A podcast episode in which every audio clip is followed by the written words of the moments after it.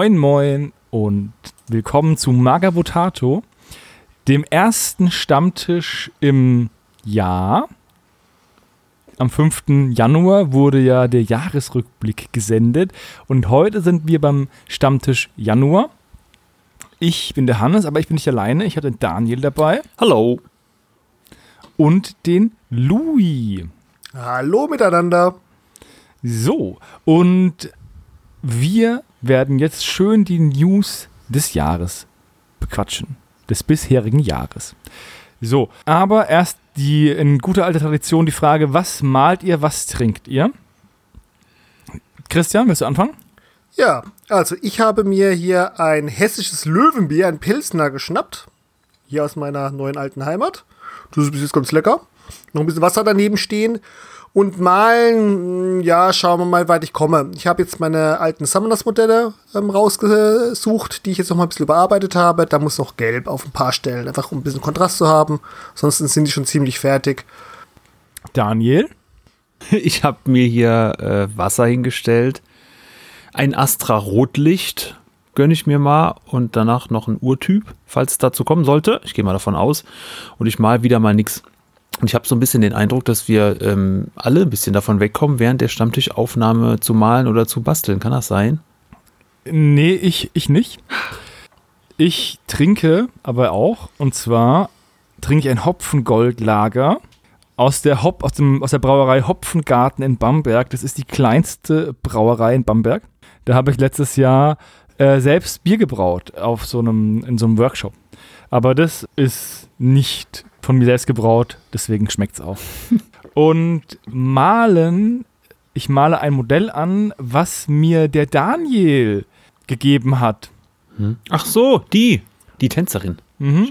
Ich male von Free Rose Fate äh, Gypsy, die Tänzerin, an. Mhm. Ich habe die aber auf eine andere Base gepackt, als die, die du mir gegeben hast. Mhm.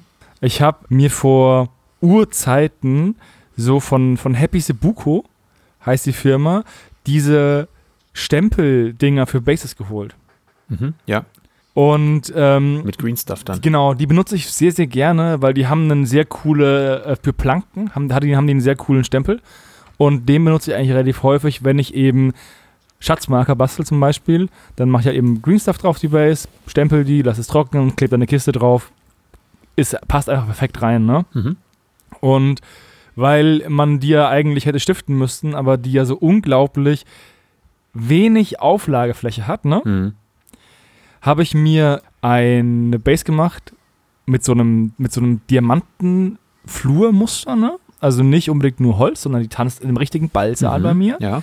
Und habe die dann so reingesteckt, habe sie festgeklebt, habe sie trocknen lassen und jetzt male ich sie ein bisschen an, wenn es dazu kommt.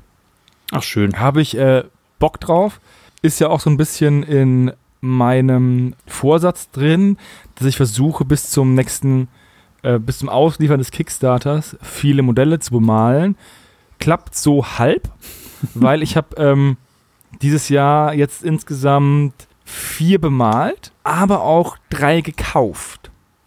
Also neben Gypsy habe ich mir einfach der Vollständigkeit halber einen alten Blister von den Akebusen Schützen gekauft. Hm. Die brauche ich eigentlich nicht, aber die waren auf Ebay so verdammt günstig. Und ich habe die nicht. Und dann dachte ich mir, weißt du was, für die Sammlung, es fehlen, glaube ich, acht Modelle von, von, dem, von der gesamten Armada-Range oder mehr sind es nicht.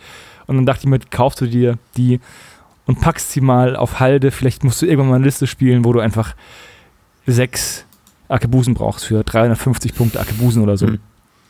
Weiß ja nicht, ob man mal so die werde ich wahrscheinlich etwas später anmalen als den Rest, aber wenn man halt günstig zuschlagen kann, muss man es tun. Ich muss jetzt so ein bisschen Stevens Sparsamkeit und Sabbatjahr-Fähigkeiten so ein bisschen kompensieren. Und für die Gypsy hast du jetzt dann Daniel dein erstgeborenes Kind versprochen oder? Nein, wir als, als Freunde haben das ganz, ähm, ganz zivilisiert gemacht. Ja, ist nur, ist nur vierstellig. Ich habe mein Eid für ihn, gele für ihn geleistet und dafür hat er mir das Modell gegeben. Ja, genau. Ich habe die Schufa-Auskunft auch hier liegen noch. Die äh, wird auch, die wird auch nicht veröffentlicht werden. Erstmal durch mich. Wer, wer andere, wer anders da dran kommt, kann ich ja nicht beurteilen.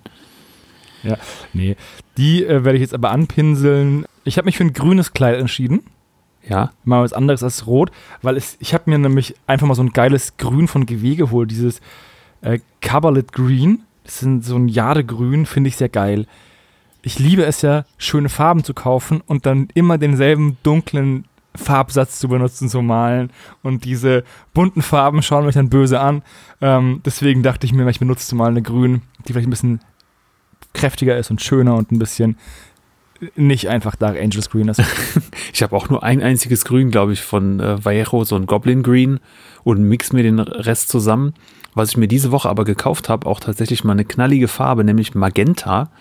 Ich habe mir nämlich versucht für Skeletor so ein Lila zu mischen und mit normalem Blood Red, sage ich jetzt mal. Ich habe jetzt keine GW-Farben, aber so ein Knallerot und ein normales Ultramarinblau oder also so ein, was man jetzt kein Ultramarin wie ähm, GW das hat für die Marines, sondern so ein ne, aus dem Wasserfarbkasten, was man so als Ultramarin nimmt, also schon ein bisschen heller als das, was glaube ich sonst so rumfleucht. Wie auch immer, das Lila, was man dann mixt, wissen ja viele nicht, Blau und Rot gibt ja Lila. Das, äh, das wird immer sehr, war immer sehr blass. Das hat nicht so geknallt. Und aus der Farblehre, jeder, der einen Tintenstrahldrucker hat oder einen Laserdrucker, der weiß ja, welche Patronen da drin sind. Nämlich ja, der weiß auf jeden Fall, dass man nicht schwarz drucken kann, wenn Magenta leer ist. Okay. Auf jeden Fall ähm, habe ich mir dann mal Magenta geholt, um ein satteres Lila hinzukriegen und siehe da, es funktioniert. Zyan habe ich nicht gefunden, da muss man was anderes dann nehmen. Welches Magenta hast du denn genommen? Der, die Farbe Magenta heißt Magenta und ist von Vallejo Model Color. Ah, okay. Also richtiges Telekom-Magenta. Du, in der Flasche sieht es ein bisschen dunkler aus, als wenn ich jetzt das hier neben den Router halte oder so. Das hat mir, hat mir auch ein bisschen schwer getan, das dann zu kaufen, aber die Frage ist halt jetzt, was ist denn jetzt 100% Magenta? Ist das jetzt das in der Flasche und sieht es in der Flasche vielleicht auch dunkler aus, als hinterher gemalt in einer dünnen Schicht? So, das, ja, es ist auf jeden Fall ein quietschiger äh, Pink, Pinkton. Ich würde jetzt mal behaupten, das, was man so allgemein als Magenta bezeichnen würde, ist ein bisschen heller als das, was in der Flasche da ist. Also ich habe ja Magenta von AK Studios, ne? Mhm. Das habe ich mir auf der letzten Taktika gekauft. Habe ich ja auch in der Taktika-Folge erzählt. Und damit habe ich tatsächlich ein äh, Modell meiner Stargrave Crew angemalt. Einfach nur, weil man kann ja keine Farbe kaufen und sie dann irgendwie auch nie benutzen. Ne? Das ist ja auch nicht der Sinn der Sache. Äh, Das ist lustig, so ging es mir früher ganz genau mit dem Lila. Ähm, Sommergun Purple damals, lange, lange ist es her, als die ähm, Citadel Foundation Farben rauskamen, wo ich echt doch dachte, ey, mit den Modellen, die ich habe, werde ich niemals verwenden. Ja, das war eine von den ersten Grundierungen, die, da, die dann halt leer waren bei mir, weil ich irgendwann angefangen habe, meine Bruderschaft und ein paar andere Sachen violett zu malen. Und Violett, gerade so ein dunkles, sattes Violett verwende ich eigentlich sehr gern bei bestimmten Sachen. Lila und Violett und so sind auch geile Farben. Also ich muss, glaube ich, ist keine Neuigkeit, dass Lila meine Lieblingsfarbe ist. Oh. Das ist einfach eine geile Farbe. Was sagt man noch über Lila? Ist das nicht sowas für alte Damen? Das ist es nicht ein Fa Film mit Whoopi Goldberg, die Farbe Lila? Kann sein.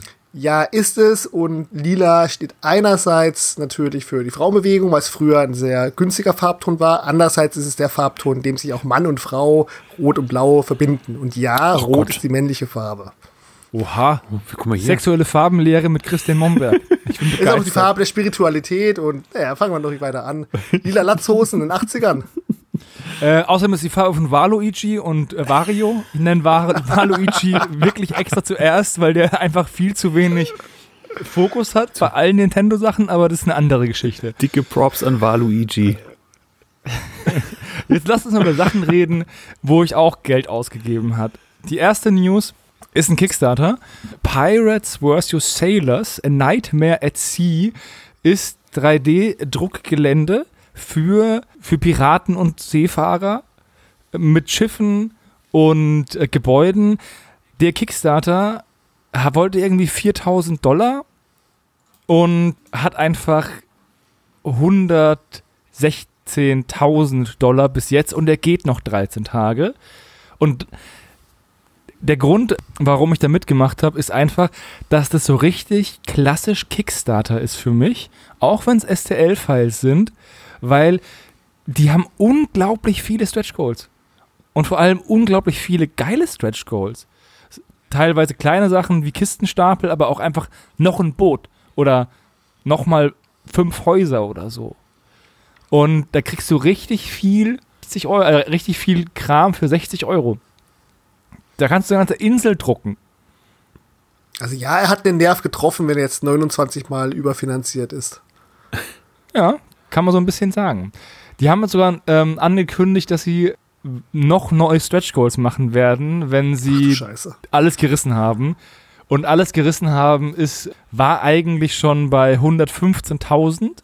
Und jetzt haben sie drei neue und jetzt kommen danach noch welche. Also, das ist so ein richtiger Kickstarter, wo du mit Kram zugeschissen wirst, weil er überfinanziert ist. Finde ich sau cool. Gefällt mir. Und der läuft ja noch 13 Tage. Der läuft nur drei 13 Tage, aber, ja. Und dann heißt Sebastian, Drucker groß, brrr. Ich sag mal so, da ist auch relativ wenig Risiko, dass die jetzt mit der Auslieferung nicht in die Pötte kommen, was ja, wir haben ja genug Kickstarter gehabt, die überfinanziert waren, dadurch die Firma kaputt gemacht haben. Weil Ja. es sind Dateien und da stellen sie halt noch ein paar mehr. Ja, das ist das Coole. Außerdem ist die Auslieferung halt einfach Februar 2023. Also die werden das dann einfach nächsten Monat rausgeschickt haben, hoffentlich. Also irgendwann. Und dann muss ich das mal, mich echt mal hinsetzen und den Kram sichten und mal mit meinem Bruder besprechen, was man sinnvoll wie drucken kann. Also da ist echt cooler Kram dabei. Da muss man sich mal schauen, ob man da nicht mal eine Platte macht. Es wird eine wunderschöne Hafenstadt. Also, hm. Das ist echt cooler Ja, Kram. Also, Sailor äh, Clubhouse bei 60.000 gefallen. Und dann geht es ja noch weiter. Ja. ah. Hammer cooler Kram, ne? Ja, ein Floß mit Segel und noch ein, also viele Türme mit Totenköpfen und ganz verwinkelt, so ein bisschen wie das, ähm, oh, wie hieß das denn? Refugium des Astromanten von GW, wer das noch kennt. So ein verschachtelter Magierturm. Also Richtig geil finde ich das modulare Pier-Set bei 95.000 Dollar, weil das ist eigentlich super wichtig für eine schöne Platte. Dass du halt wirklich die irgendwie auch verbinden kannst, die ganzen Häuser und Schiffe. ja, simpelste von allem, ne? Ähm, ich habe Mhm. mir sowas selbst Aber gebastelt. spieltechnisch ja, n- nicht zu unterschätzen. nee, ist, ist Auf jeden super. Fall, ähm, ich habe den Kickstarter gesehen und dachte mir, wow. Da habe ich eine Nacht drüber geschlafen und dachte mir immer noch, wow. Und dann dachte ich mir einfach, ich äh, mache damit, ey, 55 Euro ist halt auch nicht viel. Und die hatten sogar noch einen Early, Early Bird Pledge. Der war halt für 45 Euro alles. Das ist das Gute, wenn man Kickstarter-News anlegt und schreibt, wie, wie wir dann Ja. immer haben, dann stolpert man automatisch da drauf. Ja, richtig, richtig geil. Also da, den hat, glaube ich, irgendjemand in die Telegram-Gruppe gepostet. Hm. Ich weiß gar nicht, ob das der Steven war oder der Micha. Daher danke dafür. Also, das ist wieder einer, so ein Kickstarter, bei dem ich mal mitgemacht habe. Ich mache das ja nicht so häufig, weil ich mir immer denke, boah, ey. Ich habe so viele Kickstarter rumliegen, die nicht angemalt sind oder nicht bespielt sind. Aber STL-Dateien sind ja immer noch so ein bisschen anderes Sammelkonzept als der Rest. Hm. Ja, das wäre jetzt genau mein Punkt. Also du siehst schon extrem viel schönes Zeug. Mich würde es wahrscheinlich jetzt nicht so ansprechen, weil ich halt noch vom 3D-Druck bis meine Finger weglasse. Aber ich frage mich, wie viele Leute werden diesen Kickstarter in der vollen Breite ausdrucken? Also ich denke mal, Zwei. in der vollen Breite niemand, weil da gibt es auch solche Sachen wie halt diese Bases für diese Schiffe, damit du die halt in die Vitrine stellen kannst. Denk nicht, dass ein, jemand alles ausdrucken wird, aber da ist schon echt viel cooler Kram dabei. Ich auch hier, ich stelle mir diese, diese Sailor Weapons, ich werde mir wahrscheinlich auch keine einzelne Axt oder eine einzelne Pistole ausdrucken, weil da habe ich ja noch genug irgendwo in der Bitsbox von GW. Also, aber ist das schon? Hm. Aber ich gebe dir recht, Christian. Alles auszudrucken wird, glaube ich, nie jemand machen. Aber du kriegst ja jetzt immer nur noch mehr reingespült. Von daher, also ähm, hast du ja jetzt schon viel Ja, ja. Auswahl und es wird nur mehr. Und was dann da rumliegt, äh, da hast du ja nichts für bezahlt. Wenn du da jetzt mehr bekommst, als du drucken kannst, ist doch super. Battle Island bei 100.000. Ist Das, soll das echt eine ganze, das ist eine ganze Insel als Riesendruckdatei. Das ist wie so ein Spielset von Lego oder das ist schon krass. Ja, aber Daniel, jetzt muss ich sagen, so kann man sich schönreden. Ja. Nein, du zahlst für Sachen, die du nicht nutzen wirst. Da- Also, Das stimmt auch. Ich will jetzt ja. nicht deine Stinkstiefel sein, aber du kann, es kommt davon, wie viel- rum du das Fett aufzäumst. Weil für die Dateien 50 Euro ist es auch nicht wenig. Du kriegst am Ende scheiß viel Zeug. Also ich sage schon, macht das, gönnt es euch, wer das, dem das gefällt. Es sind wirklich tolle, tolle Sachen dabei. Aber du kannst es so sehen, ja, ich habe es einmal bezahlt, es kommt immer noch mehr dazu. Stimmt. Du kannst auch so sagen, ja, weil ich so viel bezahlt habe, kommt auch so viel dazu, was ich gar nicht brauche. Ja, okay, gebe ich dir recht. Ich habe damals bei HeroQuest aus Spanien mitgemacht, das von GameZone. Und ähm, anfangs habe ich das nur beobachtet und gedacht, sollst du denn da rein oder sollst du nicht? Aber ab dem Moment, wo du dann drin bist, dann denkst du, okay, ich habe in dem Moment ja quasi mein Geld da gelassen und gedacht, okay, das bekomme ich auf jeden Fall. Und ab da war das immer nur, ach komm, geil, noch was rein und noch was rein und noch was rein. Und das war dann halt für mich gefühlt wie geschenkt, einfach dazu. Mal abgesehen davon, dass bis heute noch nichts da ist, aber äh, das Gefühl war halt so, in dem Moment, wo ich bezahlt habe, war ich froh mit dem, was bis dahin freigeschaltet war. Und was dann noch kam, das war dann so, yay, immer schön gefeiert. Morgens immer aktualisiert, den Browser geguckt, welche Stretch Goals das nächste gefallen. Und ähm, ja, wie weit kann das noch klettern? Ja. Ich bin da ganz bei dir. Ich check den Kickstarter auch täglich. Ja, wenn man einmal drin ist, oder? freue mich ja, dann. Klar. Ja, vor allem, weil die hatten ja, ähm, jetzt sind sie an dem Punkt gewesen, dass sie halt ähm, neue Stretch Goals dazugefügt haben und diese, zum Beispiel diese Seeschlange und diese Noch diese eine. Oktopus und nochmal irgendwie so eine, nochmal so ein Schiff am Land, aber, ne, also ein Schiffswrack, in dem Handelsposten drin ist. Ja, Will ich halt sehen. Das ist echt schick. finde ich cool. Hatte ich auch als, Ja. als Platte lange schon als Idee. Ich habe mal ein, ein Buch gelesen, ähm, da war der Kern war eine große Stadt, die ist äh, treibend auf dem Meer, gewachsen aus lauter Schiffen, die sich aneinander vertaut haben quasi. Gezogen von irgendeinem Leviathan. Das ist auch egal. Aber allein die Vorstellung, so, dass äh, aus der ganzen Welt sich Schiffe zusammen vertreuen und dann so Stadtviertel da entstehen auf, auf Schiffen, die aneinander verbunden sind, finde ich sehr cool. Würde ich immer noch gerne mal wenigstens als kleine Spielplattenidee irgendwann verwursten. Ähm, und da passt dieser Handelsposten da, der jetzt gerade da noch äh, dazugekommen ist, ja wunderbar rein. Ne? Das, das wird nie wieder fahren, das Schiff. Es ist da festgeteut und ausgebaut als angelegtes Hausboot wahrscheinlich, so in der Art. Ähm, ja, hat auch viel Atmosphäre. Gut. Daniel, dir traue ich zu, so ein Diorama durchzuziehen. Hannes, du musst erstmal dein Venedig fertig bauen.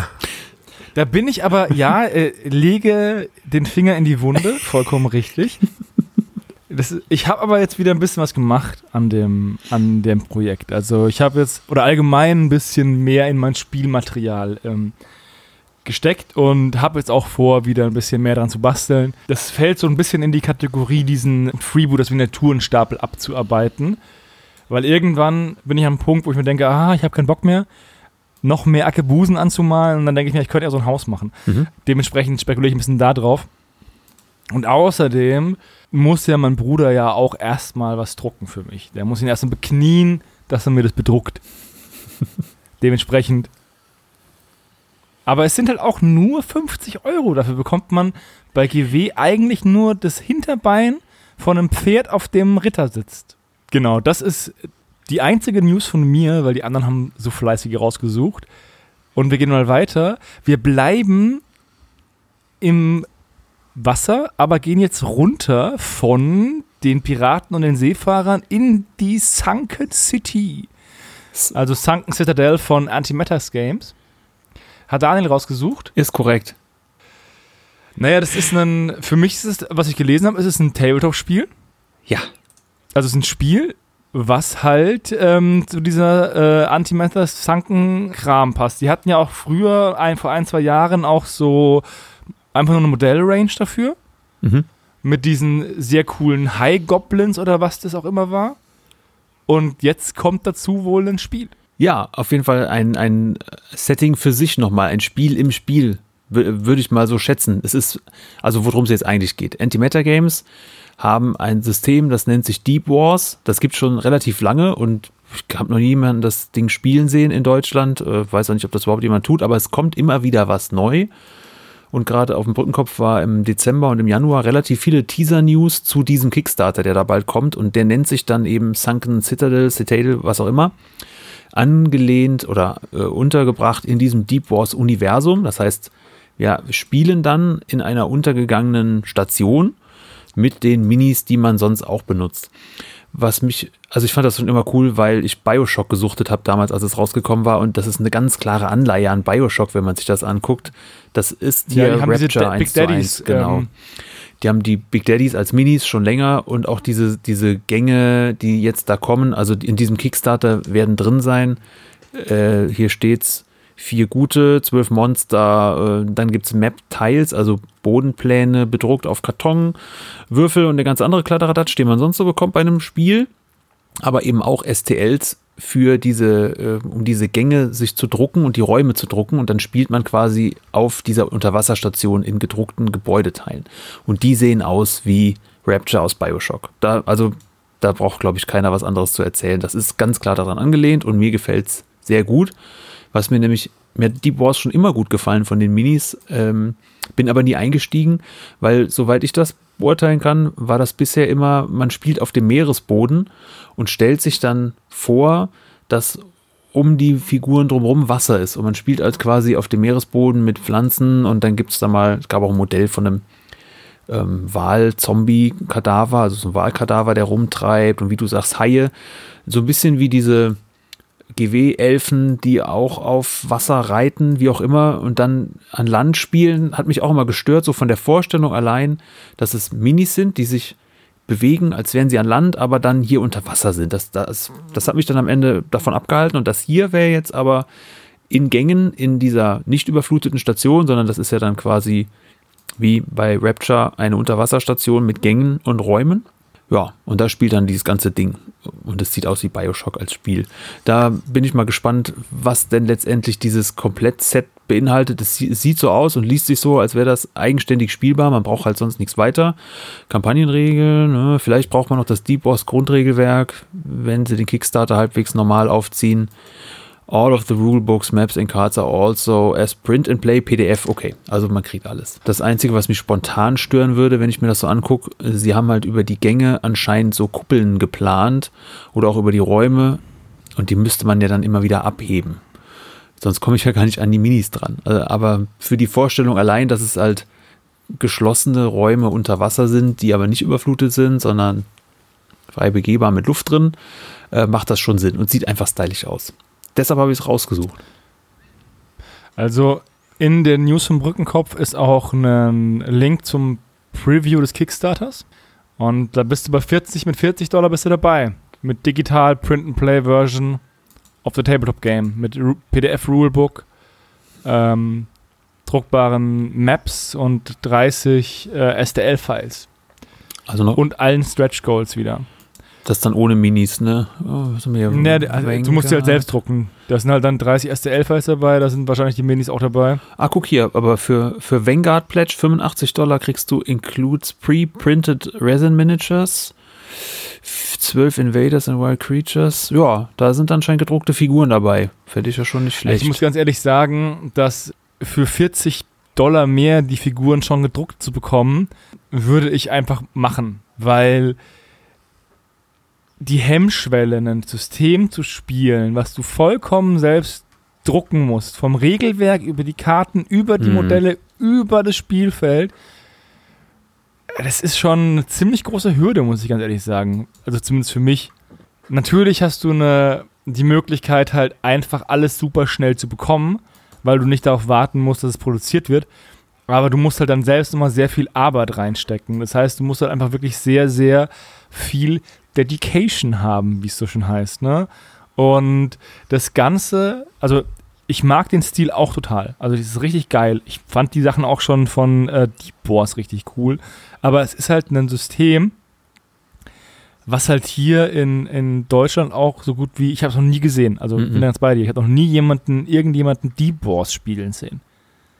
Also wenn da draußen irgendwelche Deep Wars Spieler sind, sagt uns Bescheid. Also jetzt mal ernsthaft, wir könnten einen Podcast über das System machen, so was ist Deep Wars, weil cool sieht schon aus. Naja, wir werden es ja auch seit Jahren immer wieder mal im Podcast, dass irgendwas Neues Cooles von Deep Wars kommt, mhm. mit einem U-Boot oder wieder irgendwelche Haie. Stimmt, das U-Boot kann ich auch noch gut erinnern. Wo kommen die her? Amiland wahrscheinlich, ne? Das haben wir mit dem Porto ein bisschen schwieriger, aber für STLs natürlich nicht, aber hm, ja, müsste man dann abwägen, ob man es denn, wenn es wirklich nur diese vier normalen Helden-Minis plus zwölf Monster sind, dass man die einmal auf eine Druckplatte knallen kann, wenn man denn einen Kontakt hat, der drucken kann. Zwinker, zwinker. Ja, mal schauen. Also ich warte ab, bis der live geht und guck mal, wie der sich entwickelt. Und äh, meistens gibt es ja noch Videos von Spielberichten und so. Und wenn das dann als eigenständiges kleines Minispiel funktioniert, äh, weiß ich nicht, so ein Adventure in dieser Station, könnte ich mir das vorstellen. Mal schauen. Ich habe gerade mal geguckt, ob ich irgendwo, äh, ob die irgendwie ein Impressum haben, ne? Habe jetzt gerade nichts gefunden, wo die herkommen. Ähm, aber auf jeden Fall irgendwo aus dem englischsprachigen Raum. Auch nur Kontakt gefunden, Ähm, ne? Schweine. Kein Impressum angegeben. Nee, ich habe ich hab auch kein Impressum gefunden. Also, Antimatter Games ist distributed in and outside of the US. Also, ich nehme an, dass es dann Ja. äh, in Amerika ist. Ähm, äh, deutscher Reseller ist Battlefield Berlin. Ist auf der Seite angegeben, kann man anscheinend da den Kram kaufen, wenn man möchte. Ich habe da noch nie geschaut, ob die das haben. Mhm. Aber schau ich jetzt mal einfach so neben mir rein. Muss man mal gucken. Es ist halt immer die Frage, es wäre halt wieder ein neues System und noch was, aber Ja, wir haben es halt mal gezeigt. also- ich weiß es jetzt auch nicht. Ne? Schauen wir mal, wie die, wie die Vibes so sind. Manchmal hat man so einen spontanen äh, Kick und dann ähm, kauft man sich doch, weil es einfach mega einen überrennt. Glaube ich nicht, aber bei Battlefield Berlin gibt es zumindest das Rulebook zu bestellen. Die Frage ist es dann, aber ähm, ja, ansonsten nicht so viel. Zumindest habe ich nicht, auf, nicht so viel auf den ersten Blick gefunden. Okay. Aber cool auf jeden Fall und ich freue mich immer über erfolgreiche Kickstarter von, von Tabletop-Systemen, weil das Hobby einfach äh, wird bereichert von vielen kleinen Herstellern. Und wenn es nicht nur von den Großen geführt wird. Ich muss sagen, mich würde hier sogar eher ähm, abschrecken, dass sowas wie Karten ich mir selber drucken muss. Das fände ich blöder als Minis, weil äh, was man so sieht aus Resindruckern äh, aus dem Privatbereich, das sieht top aus, aber druck dir mal selber Karten daheim aus, das ist immer schrecklich. Und viel Nacharbeit auch. Ähm, ja, gut, okay. Ich bin halt auch, ähm, komme aus dem Grafik. Nee, ich bin ganz bei dir. Ich habe neulich einen äh, alten Bekannten getroffen und der hat mir erzählt, er hat jetzt einen Drucker gekauft und ich dachte, weil er auch äh, Brettspiel und Tabletop ist, Mhm. er hat sich einen 3D-Drucker gekauft. Nee, er hat sich einen Tintenstrahldrucker gekauft. Mhm. einen, to- einen Top-Notch Tintenstrahldrucker, um, weil er bei sehr vielen Print-and-Play-Kickstartern mach- mitmacht, damit er die Karten schön ausdrucken kann. Siehst du? Fand ich sehr witzig, dass man, wenn man an Drucken oder über Drucken redet im Hobby, eigentlich immer an 3D-Druck denkt, aber er halt einfach wirklich einen Tintenstrahldrucker ja. So. Ähm, weil wir gerade das Problem hatten, wo der Kram herkommt. Ich glaube, wer von euch hat Ramshackle Ich, rausgesucht? ich auch. Da- das weiß Dark ich aber. Brexit? Das kommt aus England. Ah, das, ach so, das könnte man schon erahnen, weil es so heißt. Hä? Ne? Dark Brexit. ja? Vielleicht ist auch ein anderes Land, das sich drüber lustig macht über England. Ist ja auch legitim. Okay. Ja. Ist auch legitim. Also es geht bei Dark Brexit um eine Reihe von Miniaturen, die jeder Kunde aus der EU gratis, also für no money at all, erhält, wenn er bei denen bestellt. Ich weiß nicht, ob das einen gewissen Betrag überschreiten muss, aber das kostet mal also 15 Dollar und man kriegt es umsonst. Was ist in diesem geilen Set drin? In diesem geilen Set sind eine dunkle Gestalt, die auf einem Thron aus Schrott sitzt. Der nennt sich Dark Lord of Brexit. Dann ähm, Britannia, wie sie sich selbst mit einer Pistole in den Fuß Das schießt. ist mein Favorit. Dann The Fisherman, also eine Innsmouth würdige Kreatur mit einem Schild. The Hare, ein ähm, Monster, was abscheulich ist und gleichzeitig an Boris Johnson angelehnt ist. Und ein Typ, der einen anderen wirkt und das Miniaturen-Duo heißt äh, Importsteuer äh, Strangle Small Businesses. Ähm, ja, ist mit sehr, sehr viel äh, Ironie und Frust geknetet worden anscheinend. Aber auch mit britischem Humor. Und genau deshalb ist es so schön, weil es es atmet so England einmal mit der Idee, aus diesem Brexit dann so Minis zu machen und die zu verschenken an alle in Europa, die was bestellen. Und gleichzeitig diese fünf Themen, die da rausgepickt wurden. Mein Favorit, wie gesagt, ist die Dark Britannia shoots herself in the foot. Das ist so, so geil. Meine auch, äh, meine auch. Ich bin auch gerade auf der Seite von, ähm, von Ramshackle Games, Hm. um zu gucken, ob ich nicht irgendwas brauche. Aber ich bin Mhm. ganz ehrlich, deren Stil sagt mir in vielen Bereichen nicht so zu. Ja, es- Also hm. manche Dinge, die die haben, wären für mich so klassische Mitnahmeprodukte auf einer Messe, weil sie witzig sind. Mhm. So bin ich zum Beispiel auch an diese Froschkrieger von, von Eureka Games gekommen. Die habe ich nicht bestellt, weil ich sie gebraucht habe, sondern die habe ich auf der Crisis mitgenommen, weil ich es einfach lustig finde, weil der eine Frosch eine Muskete hatte. Holt mich ab, nehme ich mit, hat das Set irgendwie, keine Ahnung, 8 Euro gekostet oder so, ne? Mhm. Aber das dann zu bestellen, ah, ist jetzt nicht so meins. Ich, ich klick so durch. Die machen halt ähm, auch Kram für GW-Orks, ne? Mhm. Und dann halt auch so Fahrzeug-Add-on-Teile. Und da ist halt das Problem, diese Fahrzeug-Add-on-Teile, ne? Die sind halt auch jetzt irgendwie leichter gedruckt als in England bestellt, ne? Ja. Gerade die, die so ein bisschen grobschlächtiger sind. Also so Panzerplatten und so Zeug, muss ich mir ja nicht bestellen. Die kann ich mir ja selbst basteln oder drucken. Ja, mittlerweile auf jeden Fall. Äh, also hat Ramshackle auch damals, äh, als ich die das erste Mal gesehen hatte, war die Range natürlich noch viel kleiner. Da waren das ähm, hauptsächlich Panzer, panzerähnliche Fahrzeuge, ein paar, wie du sagst, so ein paar Anbauteile dazu. Und dann gab es noch ein paar Endzeit, Fantasy, Mutanten, Minis. So in der Richtung. Später haben die, also diese Range wurden auch immer weiter ausgebaut. Auch, ich glaube, es gibt ein eigenes kleines Minisystem, äh, was mit Gangs kam dann später dazu. Es gab Biker in einem kleineren Maßstab, also sowas wie, äh, wie Matchbox-Auto von der Größe, um das für Gaslands mit zu verwursten. Das, da gibt es auch was. Äh, was sie auch haben, sind diese Dangers. Das ist quasi Boris Johnson mit Haaren. Äh, da haben sie auch eine ganze Range von. Das sind sowas wie Squicks, aber ähm, anders. Und alles war immer sehr günstig. Ich habe ganz oft den Warenkorb schon voll geschaufelt gehabt, am Ende doch nicht bestellt, obwohl er, glaube ich, sogar portofrei geliefert hatte eine ganze Zeit lang, auch nach Deutschland.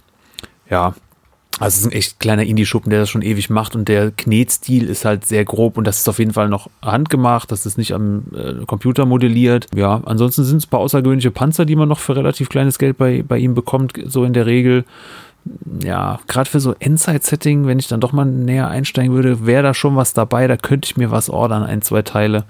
Mal gucken, wie dann das mit dem Porto aussieht und mit dem Import, weil ich habe keine Lust, Steuern zu zahlen. Das ist einfach so blöd, den Zoll und diese Importsteuer noch nach, nachzublechen, wenn der Postbote klingelt. Ich zahle nicht mal im echten Leben Steuern, deswegen werde ich nicht im Hobby anfangen. Der Fischerman hat auf dem Schild stehen, Take Back Control. Ah, sehr schön. Und dieser äh, würgende Importex-Mann, der hat Muskeln bis zum Zerbersten und dieser arme kleine Small Business-Kerl äh, ist halt so ein Hänfling von der Straße. Herrlich. Und der Dark Lord of Britain, was hat denn der in der Hand? Ein Zepter aus, was ist das? Das, das eine Keule? Schinken. Eine Schinkenkeule, sowas, ne? Er badet Eine, in Geld.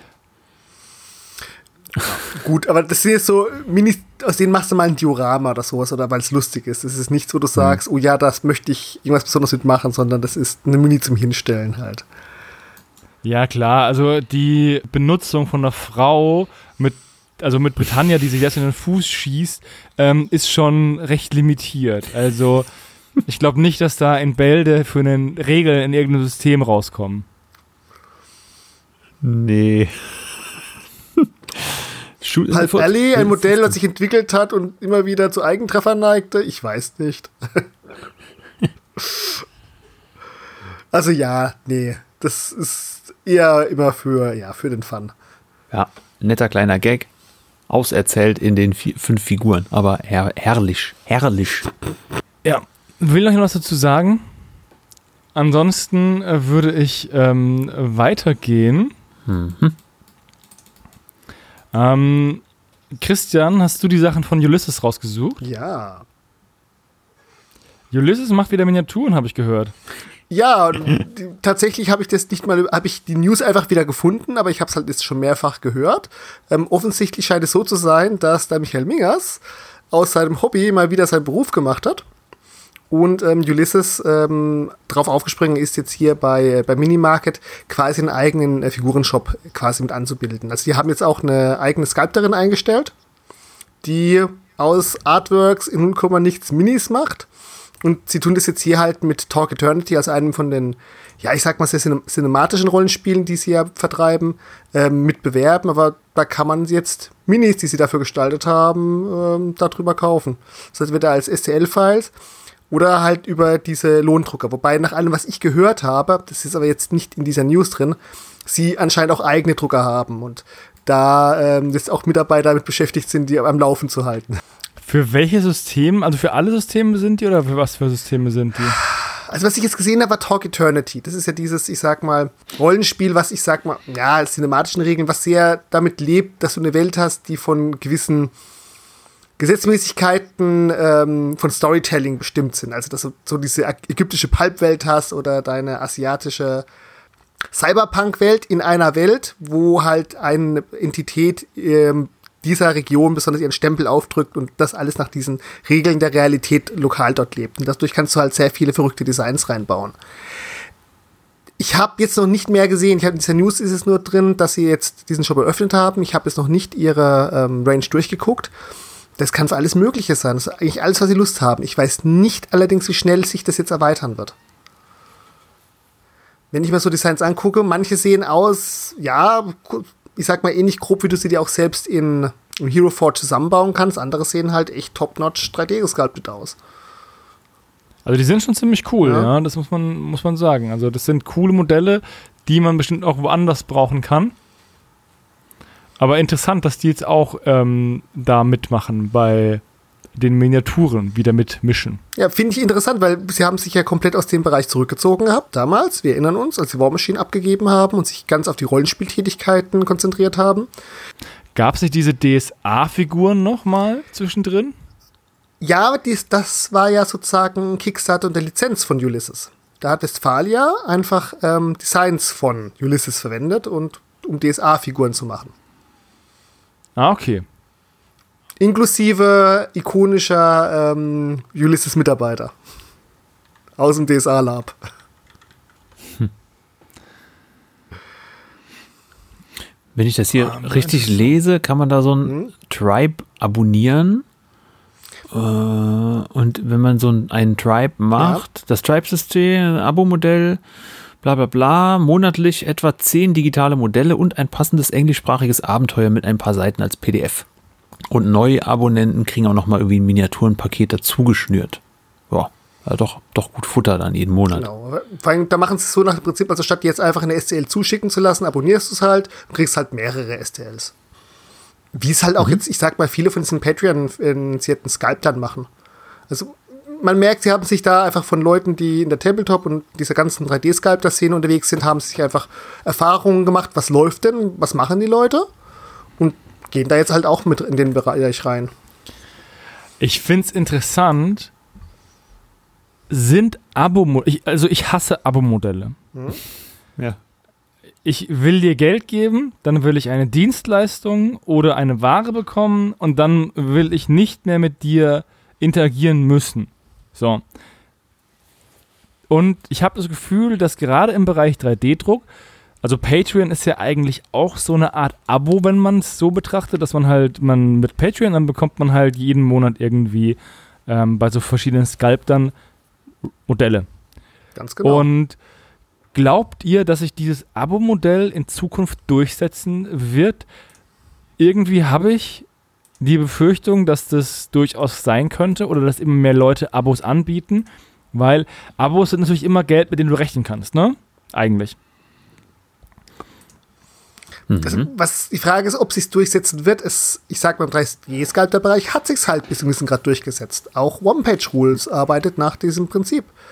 Die haben extrem schwankende ähm, Patreon-Zahlen, also de facto als Abonnement-Zahlen von Leuten, die halt sagen am Anfang, okay, ich gucke, was ist diesen Monat Minis da, dann kündige ich mein Abo und wenn was Cooles kommt, dann, dann, ja, dann komme ich wieder später dazu.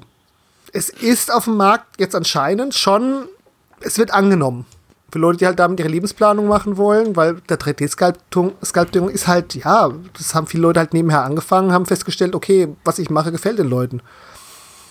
Aber findest du, dass das einen, ähm, wenn Leute sich bei Patreon anmelden, weil sie zwei Monate irgendwie eine Range haben wollen, ne? Mhm.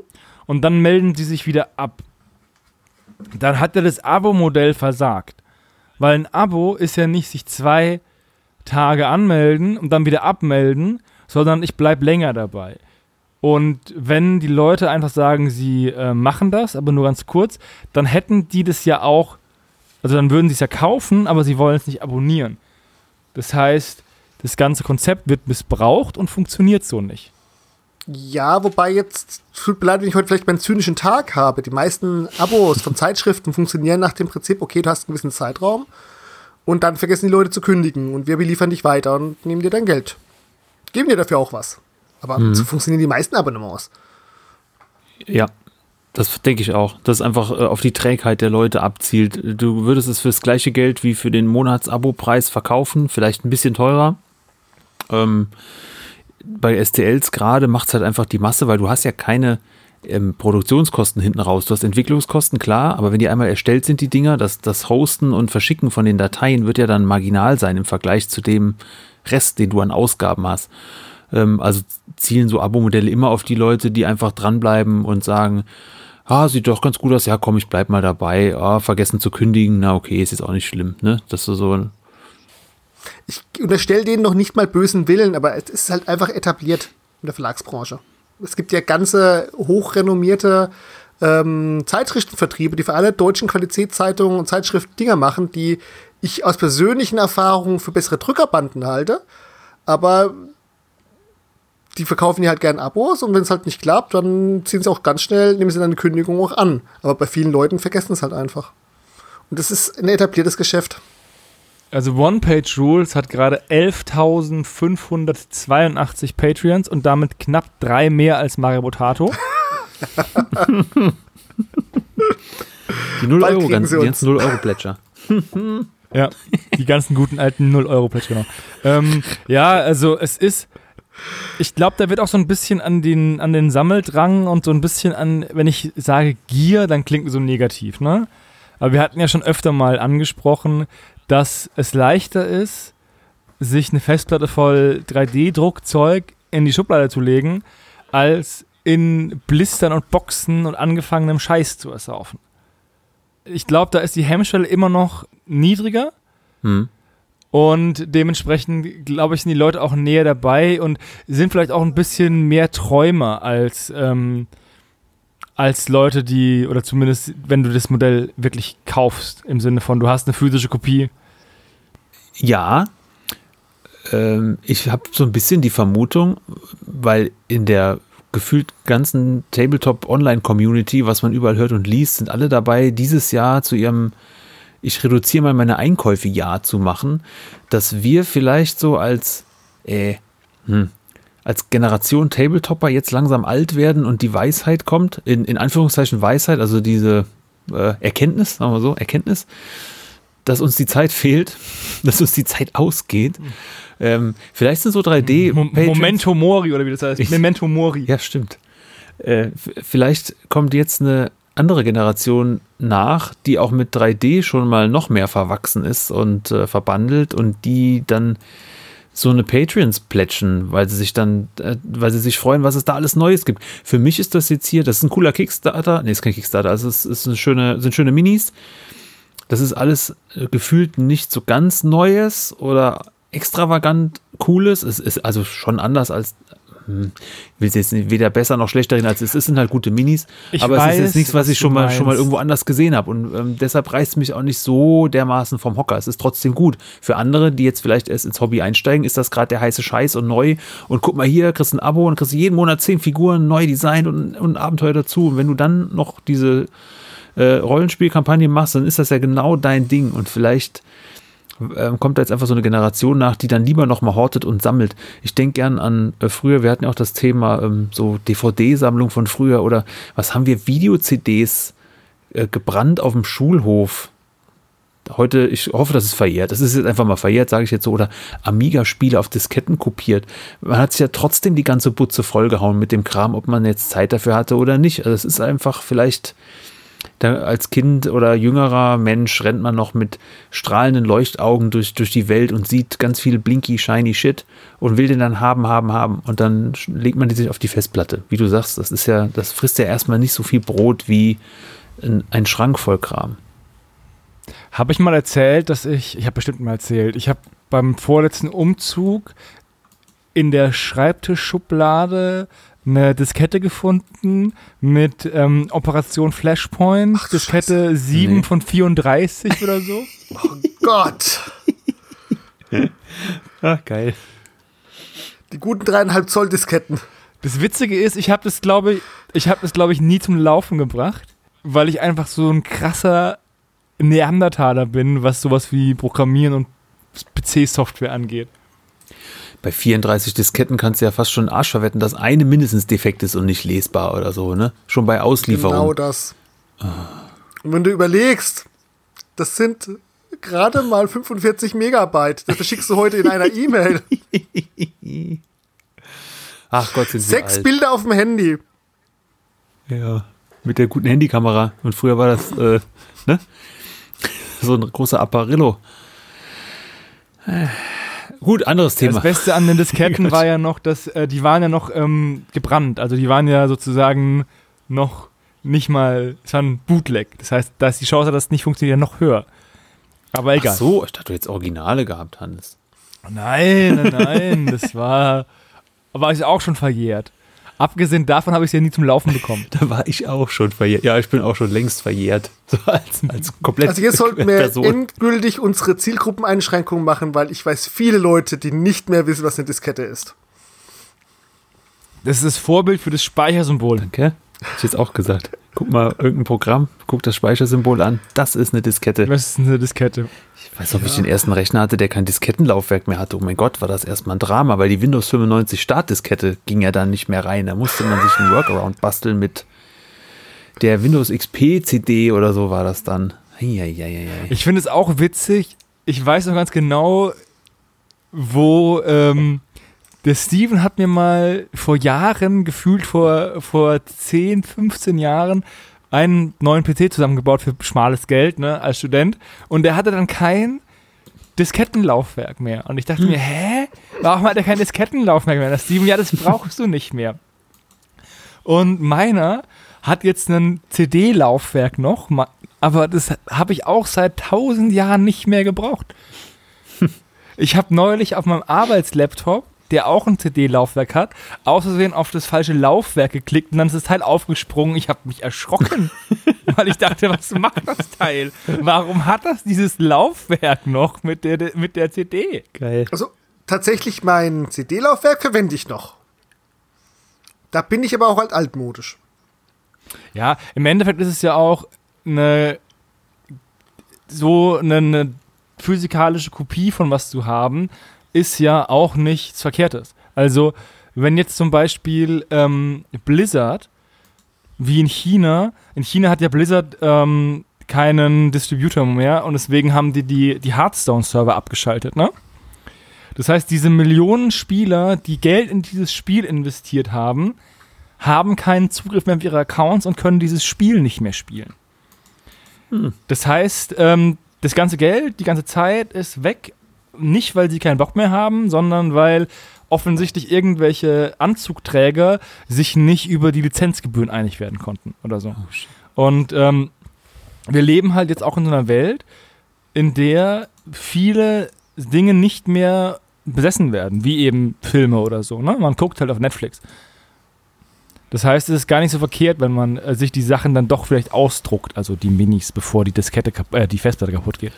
Das, was man für immer halten will, das, ja, das schon. Und dann ist auch die Frage, wie lange hält sich dann dieser Datenträger. Aber ich habe noch ehrlich gesagt keine CD, die ich mal gekauft habe, die der Player nicht mehr annimmt. Höchstens gebrannte Sachen, klar.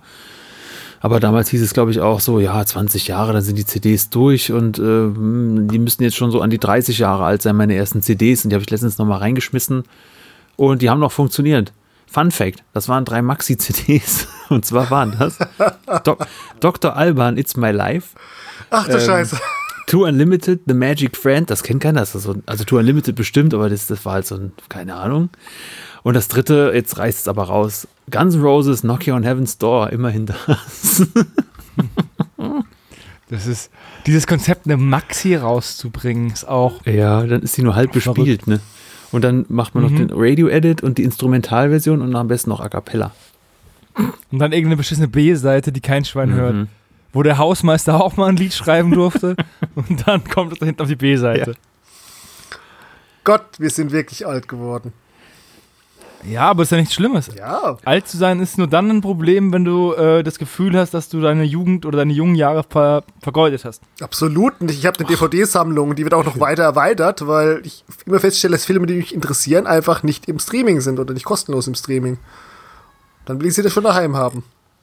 Ich habe zum Beispiel jetzt, um nochmal die Abschweifung abzuschließen, ähm, beim letzten Besuch vom Bücherschrank äh, eine DVD-Box mitgenommen von Crocodile Dundee. Man weiß ja nie. Ob man nicht mal Bock auf Crocodile Dundee hat. Teil 1 und 2. Genau. Aber ja. Ähm, das ähm, zu dem Thema digitale Daten. Oder drei alte Männer reden über Dinge, die es nicht mehr gibt. Themawechsel. Nächsten Monat ist die Taktika. Um genau zu sagen, ist am nächsten Monat um diese Zeit die Taktika schon wieder vorbei. Und dann werde ich drei neue Modelle besitzen. Nämlich Don Quixote und seinen treuen Gefährten Sanjo Panza und eine Frau, die Limetten verteilt. Von der ich aber nichts weiß. Die Zitronenjette heißt sie. So steht es auf jeden Fall drüber. Ja, genau, aber ich weiß nicht, wer Zitronenjette ist. Ich, Aber das ist auch so ein geiler Name, ne? auf jeden Fall. Zitronenjette. Die News kam auch, glaube ich, zuerst, dass die Zitronenjette die diesjährige Taktika-Mini wird und später kam dann noch nachgeschossen ähm, Don Quixote und Sancho Panza. Und die Zitronenjette, da haben sie eine kleine Story mit dazu gesetzt in drei Sätzen, dass das eine geistig und körperlich benachteiligte Person war, Ende 19., Anfang 20. Jahrhundert, die in Hamburg Zitronen verkauft hat auf dem Marktplatz. Und die war nur 1,32 Meter groß. Und das ist jetzt so die Idee, dass es nicht immer mis- historische Persönlichkeiten äh, sein müssen, die was mit Militär zu tun haben, sondern dass man auch mal so, sowas als Mini rausbringt. Das finde ich eigentlich sehr cool, weil hier so, so ein NPC, den man sich auf einen Marktplatz stellt, hätte ich eher Verwendung für als General XY sonst die Jahre. Wobei gerade dieses Jahr der Don Quixote, der sieht super aus. Ähm, ist an sich auch eine coole Figur. Also Der wird mir jetzt eher passen als jemand aus dem Zweiten Weltkrieg oder sowas. Ich finde es halt super sad. Ich habe gerade den letzten Satz Mhm. ihres, ihres Lebens auf Wikipedia gelesen. Henriette Müller, so hieß die Frau, wurde zur Alkoholikerin bereits tagsüber wiederholt im betrunkenen Zustand von der Polizei aufgegriffen und im August 1894 in die damalige Irrenanstalt Friedrichsberg eingeliefert, wo sie bis zu ihrem Tode lebte. Ich dachte, jetzt kommt noch Was? bis zu ihrem Tode lebte. ja, Ah, was soll sie denn sonst gemacht haben? Zitronen verkaufen. War wirklich nur 1,32 groß und wog knapp 35 Kilogramm. Dann mehr so ein Also Halbling ungefähr so viel wie mein linkes Bein.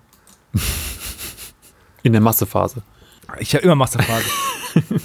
Aber ich finde ich cool, dass solche Leute Modelle bekommen. Und da bin ich ganz bei dir. Finde ich auch cooler als den XY. preußischen General irgendwo, der irgendwo mal einen Franzosen mit einer Kanone beschossen hat im Umkreis von Hamburg oder sonst irgendwas.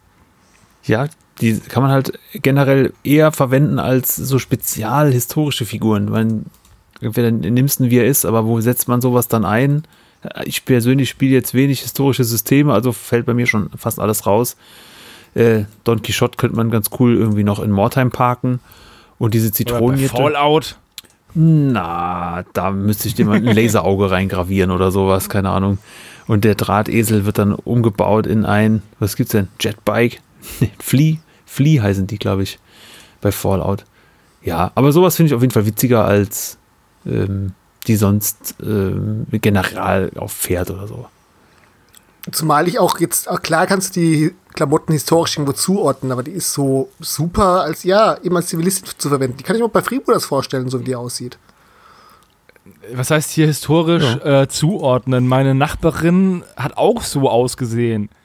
Also eine leicht bucklige Frau mit einer Schürze kannst du in jeder Epoche unterbringen. Als 32? Ist mir so halb. Ja, also Leute, die was von, von historischer Mode verstehen würden, könnten dir sogar das Jahrzehnt sagen, anhand von der, von der Klamotten. Aber Jetzt habe ich schon gesagt, wann sie in die Irrenanstalt eingeliefert worden ist. Dementsprechend ähm, ist es jetzt echt kein schwerer Call zu sagen, dass sie irgendwann zwischen keine Ahnung, 1894 und drumrum gelebt hat. Sie ist am 18. Juli 1841 und geboren und am 8. Juli 1916 in Hamburg gestorben. Gut, dass du Wikipedia rausgesucht hast. Hier gab es auch mal ein, äh, ein Schauspiel zu ihrem Leben und auf eine in der Hörzu-Diskothek als Nummer 10 erschienene Schallplatte dokumentiert die Aufführung des Hamburger St. Pauli-Theaters. Freddy Quinn vertonte hierfür zwei lyrische Texte von Paul. Herrlich, das ist ja richtig äh, Geschichte drumherum. Da, da gibt es ja noch viel mehr Input. Die wird ja immer besser. Ja, werde ich mir auf jeden Fall kaufen mir- und ähm, auch anmalen. Bring mir Also bitte eine mit. Ja, kostet 50 Euro. Nein? ich frage Seppo. Ich frag Seppo. Bei dem kostet es 53. nee, Quatsch. Ähm, klar, gerne. Werde ich machen. Weil Daniel wird dieses Jahr nicht auf der Taktiker sein, weil er einer seltsamen Tradition namens Karneval verfallen ist. Aber Sebbe und mich wird man auf jeden Fall auf der Taktiker sehen, grüßen und eventuell auch anlangen können. Aber bitte vorher erst fragen. Lieber anlangen als belangen, wa? Also wenn jetzt nicht Uh, spontan meine uh. Tochter die Pocken kriegt, werde ich auch da sein. Nächster Stammtisch. Es waren nicht die Pocken, es war Malaria. Oh Gott. Wir haben es nicht geschafft. Mal den Teufel an die Wand. Aber ich freue mich auf die, ich freue mich sehr auf die Taktiker, muss ich ganz ehrlich sagen. Die im Oktober war schon nett, aber die war irgendwie, die hatte eher so, so Testspielcharakter, ne? Es waren wenig, es waren wenige da. Und ich hoffe, dass jetzt die geballte Tabletop-Kraft sich wieder in Hamburg sammelt und es wieder eine richtig geile Messe wird. Ich nehme einen Schluck Astra Rotlicht auf diese Messe. Ich war noch nie da leider. Und um da jetzt mal gerade den Elefant aus dem Raum zu schieben, ich bin kein Karnevalist. Das wird hier zwar gefeiert, wo ich hier lebe, ne? so am Eifelrand äh, Richtung Rhein. Aber wenn man Kinder hat und im Dorf, auf dem Dorf wohnt und dieses Dorf hat sechs Karnevalsvereine, dann ist es Murphy's Law oder wessen immer Gesetz, dass die da eintreten in so einen Tanzverein. Das ist einfach so. Da kommt man nicht drum rum, die wollen dann am mithüpfen. Und das machen die jetzt schon bestimmt, äh, lass mich lügen, acht Jahre so ungefähr, die große. Ja, und weil die Taktika ja immer zu dieser Zeit auch sein muss, ähm, hat schon oft der Termin geplatzt, weil die treten ja dann nicht nur einmal auf, sondern zwei Wochen vorher hat der und der hat da eine Nachmittagsveranstaltung, dann ist abends Kappensitzung und dann ist hier nochmal äh, in der Schule nochmal Stürmung vom Rathaus, was weiß ich. Also irgendwas ist immer und gerade an den Wochenenden und ja, ja, wenn ich da dann fehl, ist auch wieder schlecht. Ich, Also ist dein Masterplan jetzt ähm, noch fünf Jahre zu warten, Hm. Die Kinder auf die Uni zu schicken und hoffen, dass der Prüfungszeitraum auf Fasching fällt und dass sie dann lernen müssen und du dann zu Taktiker fahren kannst. Vielleicht gehen die ja nach Hamburg auf die Uni, dann hätte ich schon einen Schlafplatz. Das wäre das wär so Punkt 1. Punkt 2 wäre. Auf der anderen Seite musst du die Miete zahlen und dann kannst Ach, du dir auch gleich ein Hotelzimmer in Hamburg nehmen. Jetzt, wo du es sagst. Fuck. Der andere Plan ist, dass es mit 13 uncool werden könnte. Wobei die große ist halt jetzt 13. Schauen wir mal. Noch. Ja, wir, hoffen, wir hoffen, dass du aus dieser sektenartigen Ver, ähm, Einbindung heraus kannst und in die andere, viel coolere sektenartige Verbindung eintreten kannst. Und dann malen wir alle die Zitronenjette an. Aber mit Sekte, da ist was dran, ne? Wenn man auf so eine Kappensitzung, wir gehen ja dann abends hin und schauen uns den Tanz an. Für alle Nicht-Karnevalisten oder sonstigen Nicht-Beiwohner von so Veranstaltungen. Wir stehen dann so am Rand als Eltern, die nur den Tanz gucken wollen, um dann auch wieder weggehen zu können. Wenn man da aber sitzt am Tisch, dann ist natürlich Pflicht, dass du kostümiert bist. Also da brauchst du dich drunter nicht sehen zu lassen. Da wird immer an speziellen Stellen aufgestanden, es wird zu speziellen Stellen geklatscht, es wird gejubelt. Das ist, das hat viel von Kirche tatsächlich, muss ich schon ehrlich auch sagen. Also viel Brauchtumspflege, ohne zu hinterfragen, warum mache ich denn den Scheiß hier gerade, sondern nee, das macht man, weil man das so macht. Und sowas kann ich ja gar nicht. Ja, lass uns nicht drauf, äh, lass uns nicht drüber reden. Ich glaube, man kann damit sehr vielen Leuten auf den Schlips treten, der eventuell schon abgeschnitten worden ist, weil alt Weiberfastnacht war, aber auf den metaphorischen Schlips. Aber wie gesagt, unterm Strich, ich freue mich auf die Taktiker und auf meine Version von Zitronenjette. der 1,32 großen Alkoholikerin. Ich ende auch versöhnlich und sage, ich bin kein Karnevalist, aber ich bin auch kein Spielverderber. Wenn da jemand Spaß dran haben will, bitte gerne. Meine Kinder haben es ja auch, von daher, äh, ja. Alles Jod. Et kütt wie kütt. Wo wir gerade bei Spielverderbern sind. Irgendjemand von euch hat von Wargames Atlantic ein Guillotinen-Set rausgesucht. Das war ich. Unser Hobby ist kaputt. Also Entschuldigung. Es, vor allem, es ist nicht nur ein Guillotinen-Set, es ist ein SCL-File für ein Guillotinen-Set. Und so sehr ich es auch verstehen kann, dass man sich in eine Westernstadt einen Galgen irgendwie reinhängt, weil das irgendwie, das gehört zum Ambiente dazu, glaube ich kaum, dass viele Leute an diesem Galgen jemanden dranhängen würden. In dieser STL-File, die natürlich ganz klar napoleonisch eingeordnet ist, haben die da tatsächlich eine, ein Schafott mit Guillotine, mit einem gerade gerade hingerichteten und abgeschlagenen Kopf, jemand den Kopf hochhält und ein paar Schaulustigen, die unterschiedlich erschrocken oder begeistert sind, plus Soldaten, die herrisch dastehen und die Menge abhalten. Wer braucht sowas? Also, ich persönlich ähm, finde es überhaupt nicht, also das ist eine Sache, die mich überhaupt nicht irgendwie anstößt. Ich habe da drüber gescrollt und dachte mir, ob der Louis jetzt sagen möchte, dass die Frisur von dem Hingerichteten nicht historisch korrekt ist oder warum hat er das rausgesucht? ähm, es war erst die Faszination, dann das drüber nachdenken, zu sagen, wo willst du das einsetzen? Das, das Ding stellt sich doch nur hin, um eine Guillotine zu haben. Ja, aber das ist ja, keine Ahnung, das, die Franzosen sind noch ein Jahr vom Erhöhung des Rentenalters entfernt, um das Teil wieder auszupacken, ne? Aber ich weiß nicht, ich, ich finde es jetzt nicht, also ich finde es, weil du sagst, das Hobby ist kaputt, ich finde das jetzt nicht, nicht so schlimm. Es gehört halt einfach, es gibt ja auch äh, Erschießungskommandos und sonst irgendwas, ne? Also, und das ist halt ein Teil der Geschichte. Also mich, ich persönlich muss sogar sagen, ich finde diesen Soldaten, der mit der Hand diese Geht-Weg-Bewegung macht, extrem cool. Weil es mal eine Pose ist, die nicht so häufig vorkommt. Also handwerklich nichts dagegen. Ich frage mich nur, wofür eine Guillotine? Und naja, also ich brauche auch nicht das Erschießungsdiorama. Aber ich weiß, gibt, es gibt alles, es gibt für alles einen Markt. Die letzte Hinrichtung mit der Guillotine fand übrigens am 10. September 1977 statt, in Frankreich. Uh. Das war 24 Jahre vor dem Erscheinen von Episode 1. Das ist jetzt die offizielle Zeitrechnung. ist es ja. Das ist ähm, ein Insider aus einem anderen Podcast. äh, mein Bruder, äh, nee, das stimmt gar nicht. Ha, haha, ich habe mich, hab mich vertan. Es sind nur 22 Jahre bis zu Episode 1. Mein Bruder rechnet immer alles runter auf, wann ist Episode 1 erschienen. Das ist sozusagen sein Jesus Christus. Okay. Seine, wir sind, seiner Meinung nach sind wir im Jahr 24 nach Star Wars, die dunkle Bedrohung. Ja, braucht man dieses Set? Es ist halt für mich fraglich, ist das jetzt was Spiel, also zum Spielen, will, ich diese Szene nachspielen? Nein, weil das ist ja, es ist ein Diorama, so, ähm, so als Modell. Will ich eine, eine, Szene bauen, bemalen und gestalten, wo jemand gerade geköpft worden ist und dieser äh, Kopf wird bejubelt, dass er endlich ab ist von der Rübe? Nee, das ist ja beides das Gleiche. Also vom Hals. Ich bin auch nicht bei dir, Louis, dass das das Hobby kaputt macht, weil das hier ist für mich kein Tabletop, sondern das ist ein Diorama-Ding. Wenn jemand Dioramen bauen will damit, finde ich es auch nicht schön. Also mich persönlich wird das weder abholen noch interessieren, wenn das jemand, sagen wir, auf einer Ausstellung schön bemalt hätte und hinstellen würde, würde ich denken, ja, hm, maximal in einem Museum, wenn man sowas darstellen will in irgendeiner Form, ja, vielleicht, aber so auf als reines Modell hätte ich weder, weder Lust, das zu bauen, noch mir anzugucken irgendwo.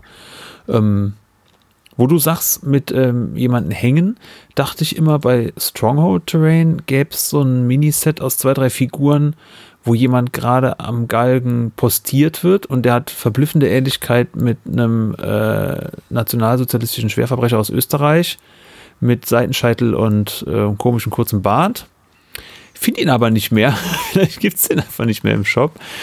Und oh, ja, das, das ist durch den Spaghetti-Western vielleicht so weit weg genug von uns, wenn jemand so am Galgen hängt. Das ist, ist halt sehr cineastisch, so eine Guillotine-Szene. Dadurch, dass man es nie live mitbekommen hat oder bekommt, hat man vielleicht genug Abstand dazu, anders als zu einem Erschießungskommando. Das würde ich jetzt nochmal anders einordnen. Schwierig. Und da gibt es auch kein richtig oder falsch, glaube ich. Da entscheidet die eigene Moral, was man da jetzt inwiefern, wie weit verurteilt oder welche Distanz man auch dazu hat, weil es ist ja nun mal, ich, ich hänge ja niemanden auf oder schlage jemanden im Kopf, aber wenn ich mir so ein äh, Ding da ausdruck und bemal, weil mir aus welchem Grund auch immer das gefällt, guck dir Nörgel-Minis an oder Slanisch oder sonst was, wo Blut spritzt und Knochen fliegen. Klar ist das Fantasy, aber so ist das für jeden halt anders in der Einordnung im Kopf. Wie weit bin ich da distanziert von und kann ich das oder will ich das dann darstellen? Ja, äh, vor allem, wenn du halt Blut auf eine Waffe malst, Blut auf eine Klinge malst, dann impliziert es ja, dass du diese Klinge auf schädliche Art und Weise gegen einen anderen Körper gehalten hast. Ich, ich habe auch, wie wahrscheinlich die meisten, irgendwann mal einen halb zerschlagenen Ork auf den Base gepackt von einem Nee, ich habe einen halb zerschlagenen Goblin auf dem Base von einem Ork gepackt mit ganz viel Blut dran. Was man auch oft sieht, ist, dass Leute Marines nehmen und dann ist da so ein halber Ork-Körper noch irgendwo unten auf dem Boden. Der wurde auch gerade erschossen und so, yeah, geil. Splatter, Spritz, Spritz. Äh, das ist so hm, infantiler Humor von 20 bis 20-Jährigen, sag ich mal. Wenn man drüber ist. Wisst ihr, was ihr an einem Diorama am meisten stört? Der Preis. Nee. nee, dass die Klinge oben ist, obwohl sie ja gerade den Kopf abgeschlagen hat und dass der Halt einfach nur eine flache Fläche ist, ohne mhm. dass da irgendwie was modelliert ist. Wenn die Klinge gut war, ist doch schön, schön glatter Schnitt dann wahrscheinlich. Ja, wenn, wenn, die, wenn die Klinge äh, durch ist, hast du auch keine Wirbelsäule mehr, oder was? Ja. Nee, die ist dann ganz, ganz sauber, wie, wie bei diesen Körperwelten. Ne? Diese ah, ja. Also es ist dir dann nicht realistisch genug. Auch interessant. Ja, aber wenn du halt schon sowas, so eine realistische Szene darstellst, dann stell die doch auch realistisch dar, oder? Weil, haben die dann die Guillotine wieder hochgezogen, bevor sie den Kopf aus dem. Ist das irgendwie Protokoll? Haben die so einen so eine Betriebsanweisung, wenn der Kopf abgehackt ist, müsst ihr das Teil wieder hochziehen, bevor ihr den Kopf aus dem Korb nehmen kommt und den Pöbel zeigen könnt? Ich frage für einen Freund. Ich war nicht dabei 1977. Wikipedia, was sagt ihr? Keine Ahnung. Die letzte öffentliche muss auch noch mal deutlich früher gewesen sein, weil da anscheinend äh, Christopher Lee extra hingefahren ist. Oder war zufällig gerade da. Das ist auch so geil. Stell dir mal, stell dir mal von die Dialoge vor, die da früher geführt worden sind. Schatz, haben wir am Samstag Zeit? Die Müllers würden gerne kommen. Nee, Liebling, da wird Ralf Schneider hingerichtet, das würde ich gerne sehen. Tja, andere Zeiten. Hammer. Andere Zeiten, andere Sitten, ja. Aber öffentliche Hinrichtungen, da bist du hingegangen, um mich zu unterhalten. Ja, war ja sonst nichts. Zumindest eine Zeit lang wurde es so gemacht. Da gab es auch Würstchenverkäufer und. Ich, ich, ich schaue jetzt gerade mal wegen öffentlicher Hinrichtung Frankreich im, im Internet. Äh, du kannst auch bei Christopher Lee gucken, der ist auch aufgeführt. Schau mal, Eugen Weidmann 1939 in Versailles hingerichtet, äh, war ein deutscher Serienmörder, beging in Frankreich sechs Morde. Seine Enthauptung durch Guillotine war die letzte öffentlich vollzogene Hinrichtung in Frankreich. Also auch noch nicht so lange her, 60 Jahre vor Episode 1. da haben alle Schauspieler, die über 60 waren, schon gelebt, ne? Nur mal so. Aber okay, aber ja, okay. Äh, ist eine Sache, die ich mir nicht kaufen würde, aber wenn jemand Bock hat, das, die Hinrichtung von irgendjemandem äh, als Diorama zu bauen, dann soll er das gerne machen. Ich, weil ich finde es jetzt nicht moralisch fragwürdiger als äh, jeder andere Teil von historischem Wargaming oder Dioramabau. Das gehört ja dazu. Ja, jetzt haben wir uns sehr ausführlich über Hinrichtungen in Frankreich unterhalten wollen wir uns einem anderen Thema zuwenden. Zum Beispiel Rumble Slam. Rumble Slam. Ja. Da gibt es nur Chokeslams und nicht ähm, Galgenmännchen. Ähm, irgendjemand von euch beiden hat ähm, das, den Ring von Rumble Slam rausgesucht, der von TT Combat ähm, als Teaser angekündigt worden, wurde. Ich habe das rausgesucht. Ich hatte ihn aber auch kurz im Blick, aber habe ihn wohl, weiß ich, dir überlassen, weil ich kein Rumble Slams spiele. Ey, ich auch nicht. Aber das Ding ist halt so gigantisch, weil ich gedacht, also das bin ich dran vorbeigekommen. Es gibt ja sowieso schon den Ring an sich von äh, TT Combat in MDF. Als schönes Ding zum Bauen, ähm, dass man nicht einfach nur ein Brett da liegen hat mit Feldern, und jetzt gibt es halt drumherum die richtige Wrestling-Arena mit Tribünen, mit ähm, Videowänden, mit Einlauframpe und diesem Vorhang, den man immer so hat, äh, und äh, Scheinwerfern und ah, also wie so eine TV-Arena-Show nochmal richtig drumherum. Äh, aber trotzdem auch nicht zu groß. Das finde ich bei so Blood Bowl-Stadien immer ein bisschen schwierig, dass die Bespielbarkeit halt schon noch da sein sollte. Und wenn ich dann nachher erstmal über drei Tribünen drüber lang muss, um meine Figur hinten am anderen Ende irgendwo bewegen zu können, dann wird schwer. Der Rumble Slam Ring an sich ist ja schon viel kleiner als so ein Blood Bowl Feld. Ähm, da kommt man da gar nicht in die Versuchung und das Ding ist jetzt auch nicht so riesig ähm, und bombastisch wie jetzt so eine Arena in Original wäre, aber es stellt für mich so einen schönen Kompromiss dar aus bespielbar, sehr stylisch und ja, wenn ich Rumble Slam Spieler wäre, das Ding würde ich mir holen. Blood Bowl Stadion habe ich bis heute keins. Blitzball überlege ich oder bin dran, mir was zu basteln, weil das Feld halt auch deutlich kleiner ist. Ja, und wie gesagt, wenn ich Rumble Slam Spieler wäre, das hier würde ich glaube ich direkt kaufen und dann schön aufpimpen und dann wäre das eine super runde Sache.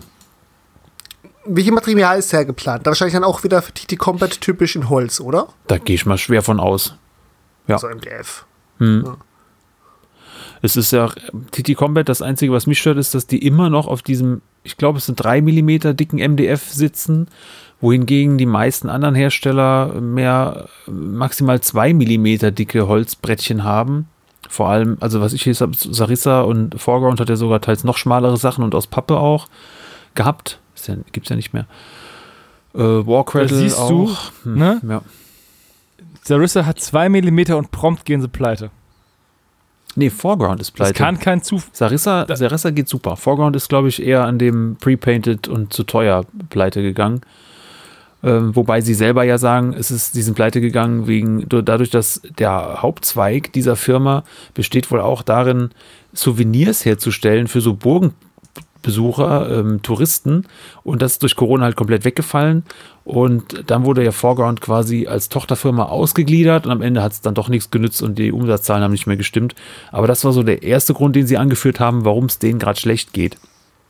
Nur also als Randnotiz. Sarissa, ich, da kriege ich jeden Sonntag noch den Newsletter, da kommt auch nach wie vor viel Zeug, weit nicht so viel wie von TT Combat, aber ich glaube, denen geht es noch ganz gut. Es ist aber, es macht echt einen Riesenunterschied, wie viel filigraner dieses 2 mm MDF ist, wenn es bedruckt ist und eingelasert, als die groben, klotzigeren Sachen von TT Combat. Klar, der Preis spielt dann halt immer die Rolle. Ja, aber wenn du weniger Material brauchst, dann müsste es eigentlich billiger sein, oder? Klar, von Materialkosten logisch. Dafür sind die aber auch nicht so fein ausgearbeitet. Ich denke, der Designprozess ist da auch ein bisschen abgespeckt. Ich glaube, die sind schneller ja, fertig. Wobei, also das 3 mm MDF ist halt vermutlich, zwar hat zwar mehr Masse, aber muss nicht unbedingt ähm, günstiger sein, äh, teurer sein, Entschuldigung, als das 2 mm, weil das ist dann, das vielleicht mehr Verschleiß, ist vielleicht ein bisschen empfindlicher. Also, du merkst ja auch bei Bohrern, Bohrern werden teurer, wenn sie dicker werden und wenn sie sehr, sehr, sehr viel kleiner werden. Stimmt. Wenn, wenn ich das so bedenke, also das MDF von TT Combat ist schon ein bisschen saugfähiger für Farbe, das ist anders an der Oberfläche versiegelt. Vielleicht ist das von Sarissa auch stärker verpresst, dass du quasi die gleiche Menge Material hast, nur sie ist enger, enger gepresst und nicht so offenporig wie das von TT Combat. Das merkt man beim Bemalen ganz gut. TT Combat saugt wie Sau. Oder TT Combat hat es günstig eingekauft und hat einfach noch sehr viel im Materialstock. Äh, das kann auch sein. Kommen jetzt nicht mehr davon weg. Einmal committed, müsste man ja alle, alle Bausätze umdesignen, ähm, weil die Stoßkanten sonst nicht mehr stimmen und die Maße äh, äh einfach nicht mehr passen würden. Ja, egal, davon mal weg, es ist einfach ein cooler Wrestling-Ring. Ja, ich schaue gerade bei TT Combat nochmal, ich, Louis hat ja darauf hingewiesen, dass meine Streets of Venice Platte nicht fertig ist. Dank, danke für nichts, Christian. Aber ich habe mal geschaut, die haben ja die Range durchaus erweitert, ne? Und da ist richtig cooler Kram dabei. Also da kann man nichts sagen. Also die sind da wirklich, die haben ja auch diese untergegangene Stadt, ne? Mhm. Mhm. Hätte ich mir viel eher kaufen sollen, weil da spart man sich schon die Hälfte des Anmalens, weil der Rest unter Wasser ist. Ähm, oder Ruinen, wo man sich auch die Hälfte spart. Mhm. Aber richtig, richtig cool. Also gefällt mir gut.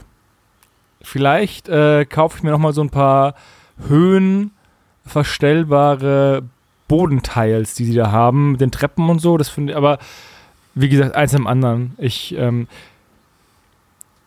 komme nicht hinterher. Was aber nicht daran liegt, dass ich keinen Bock drauf habe, sondern weil die Hemmschwelle, den Kram auszupacken, den Basteltisch vollkommen freizuräumen und dann ein großes Gebäude anzumalen, viel höher ist, als ich mal hinzusetzen, noch mal eine halbe Stunde vorm Schlafen gehen, irgendwie ein Modell zu nehmen, eine Base anzumalen oder sonst irgendwas zu machen. Ne? Das ist so halt, wenn ich halt ein Haus anmale, dann ist da halt eine viel längere Zeit, die ich einplanen muss, als wenn ich einfach sage, okay, ich habe mal jetzt hier die Grundfarben drauf, dann wasche ich es schnell und dann habe ich halt eine halbe, dreiviertel Stunde gemalt und bin weitergekommen. Weil so komme ich zurzeit echt gut voran. Also ich habe ja nicht mehr Zeit als äh, vorher, sondern eher weniger. Aber ich nutze die Zeit besser. Ich nutze die Zeit effektiver und mal einfach an den Modellen auch, wenn ich nur mal 20 Minuten Zeit habe. Setz mich hin. Es reicht halt, um irgendwie einen Teil anzumalen.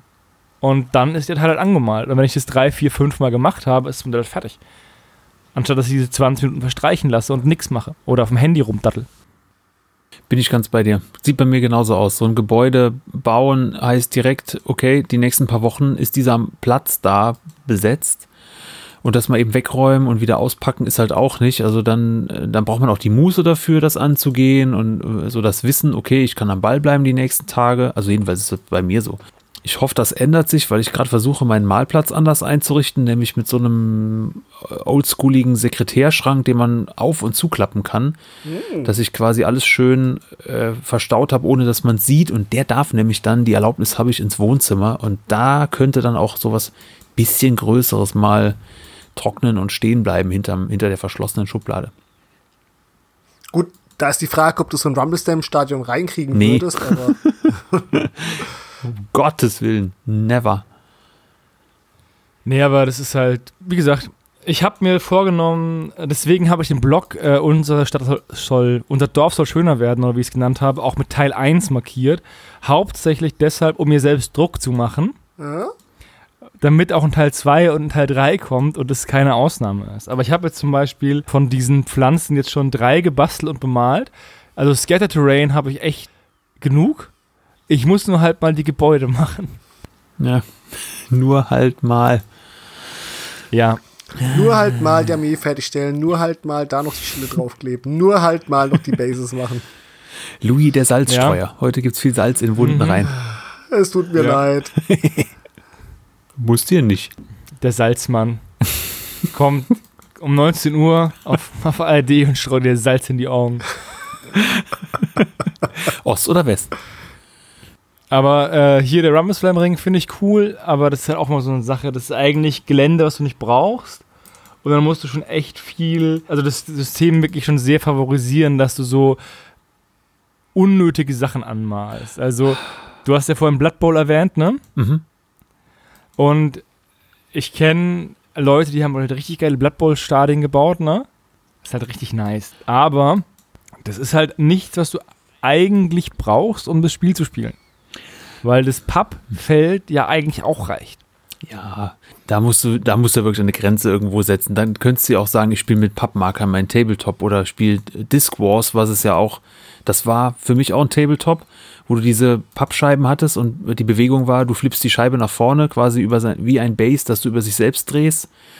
Äh, Und der Angriff war dann auch gewürfelt. Es war eigentlich ein ganz cooles spielerisches System, aber halt keine Minis. Und dann ist es dann ein Tabletop ohne Minis. Hm. Und äh, gerade gerade hier will ich dir widersprechen, weil für so einen Wrestling-Ring, da passt mir das zur Atmosphäre wunderbar dabei, ähm, so ein kleines Diorama noch drum zu bauen, weil das macht halt auch Wrestling aus, dass du so eine Show halt hast. Eine Show mit Bling Bling und lauter Musik und Einlauf und Plärren und Pöbeln und kreischenden Fans. Deshalb finde ich es hier eigentlich ganz geil. Und nicht nur dafür, du, ähm, damals für ähm, Iron Ball bei Freebooters, da hatte ich auch vor, mir meine Goblin Arena zu bauen, so richtig schön versifft mit den pöbelnden Mob oben, mit dem, den kleinen Goblin-Hooligans, die ihr Fanbanner haben. Ich habe es dann halt nicht gemacht, aber die Pläne habe ich auch immer irgendwo noch mal hingeskizziert gehabt. Also gerade für diese Sportspiele, auch wenn ich an sich keine spiele, verstehe ich es, weil das ist dann halt auch so ein bisschen Teil, auch, ja, ich sag mal von Fankultur, ohne dass ich jetzt da Spaß äh, im echten Leben dran hätte. Für Iron Ball wollte ich das auch mal. Ich hatte hier von ähm, Arken Studios, das Set heißt Katsumi Tempel. So ein Arken-Geländeset halt. Da wollte ich mir halt drumherum einmal Mauern bauen. Das wäre wunderbar gewesen für ein Amazonen-Stadion für Iron Ball.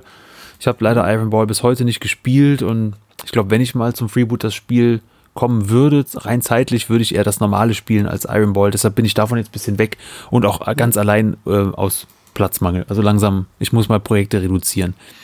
Vielleicht findet es aber ein neues Leben im Tablepot, denn das geht in Richtung Tablepot, gerade heute verkauft. Von daher viel Spaß und Grüße an die Jungs da oben. Ich habe mir gerade Disc Wars angeschaut. Mhm. Das ist ja echt eine ziemlich coole Idee eigentlich. Mhm. Ja, wie, also ich, das, bei mir war das ein Glückstreffer. Wir waren in so einem Ramschladen auf dem Land, also wirklich auf dem Land, auf dem Dorf, so ein großer Pfennigsmillionär hat man damals gesagt, der hat da so ein großes Geschäft und hat Restpostenverkauf gemacht von jedem möglichen Scheiß.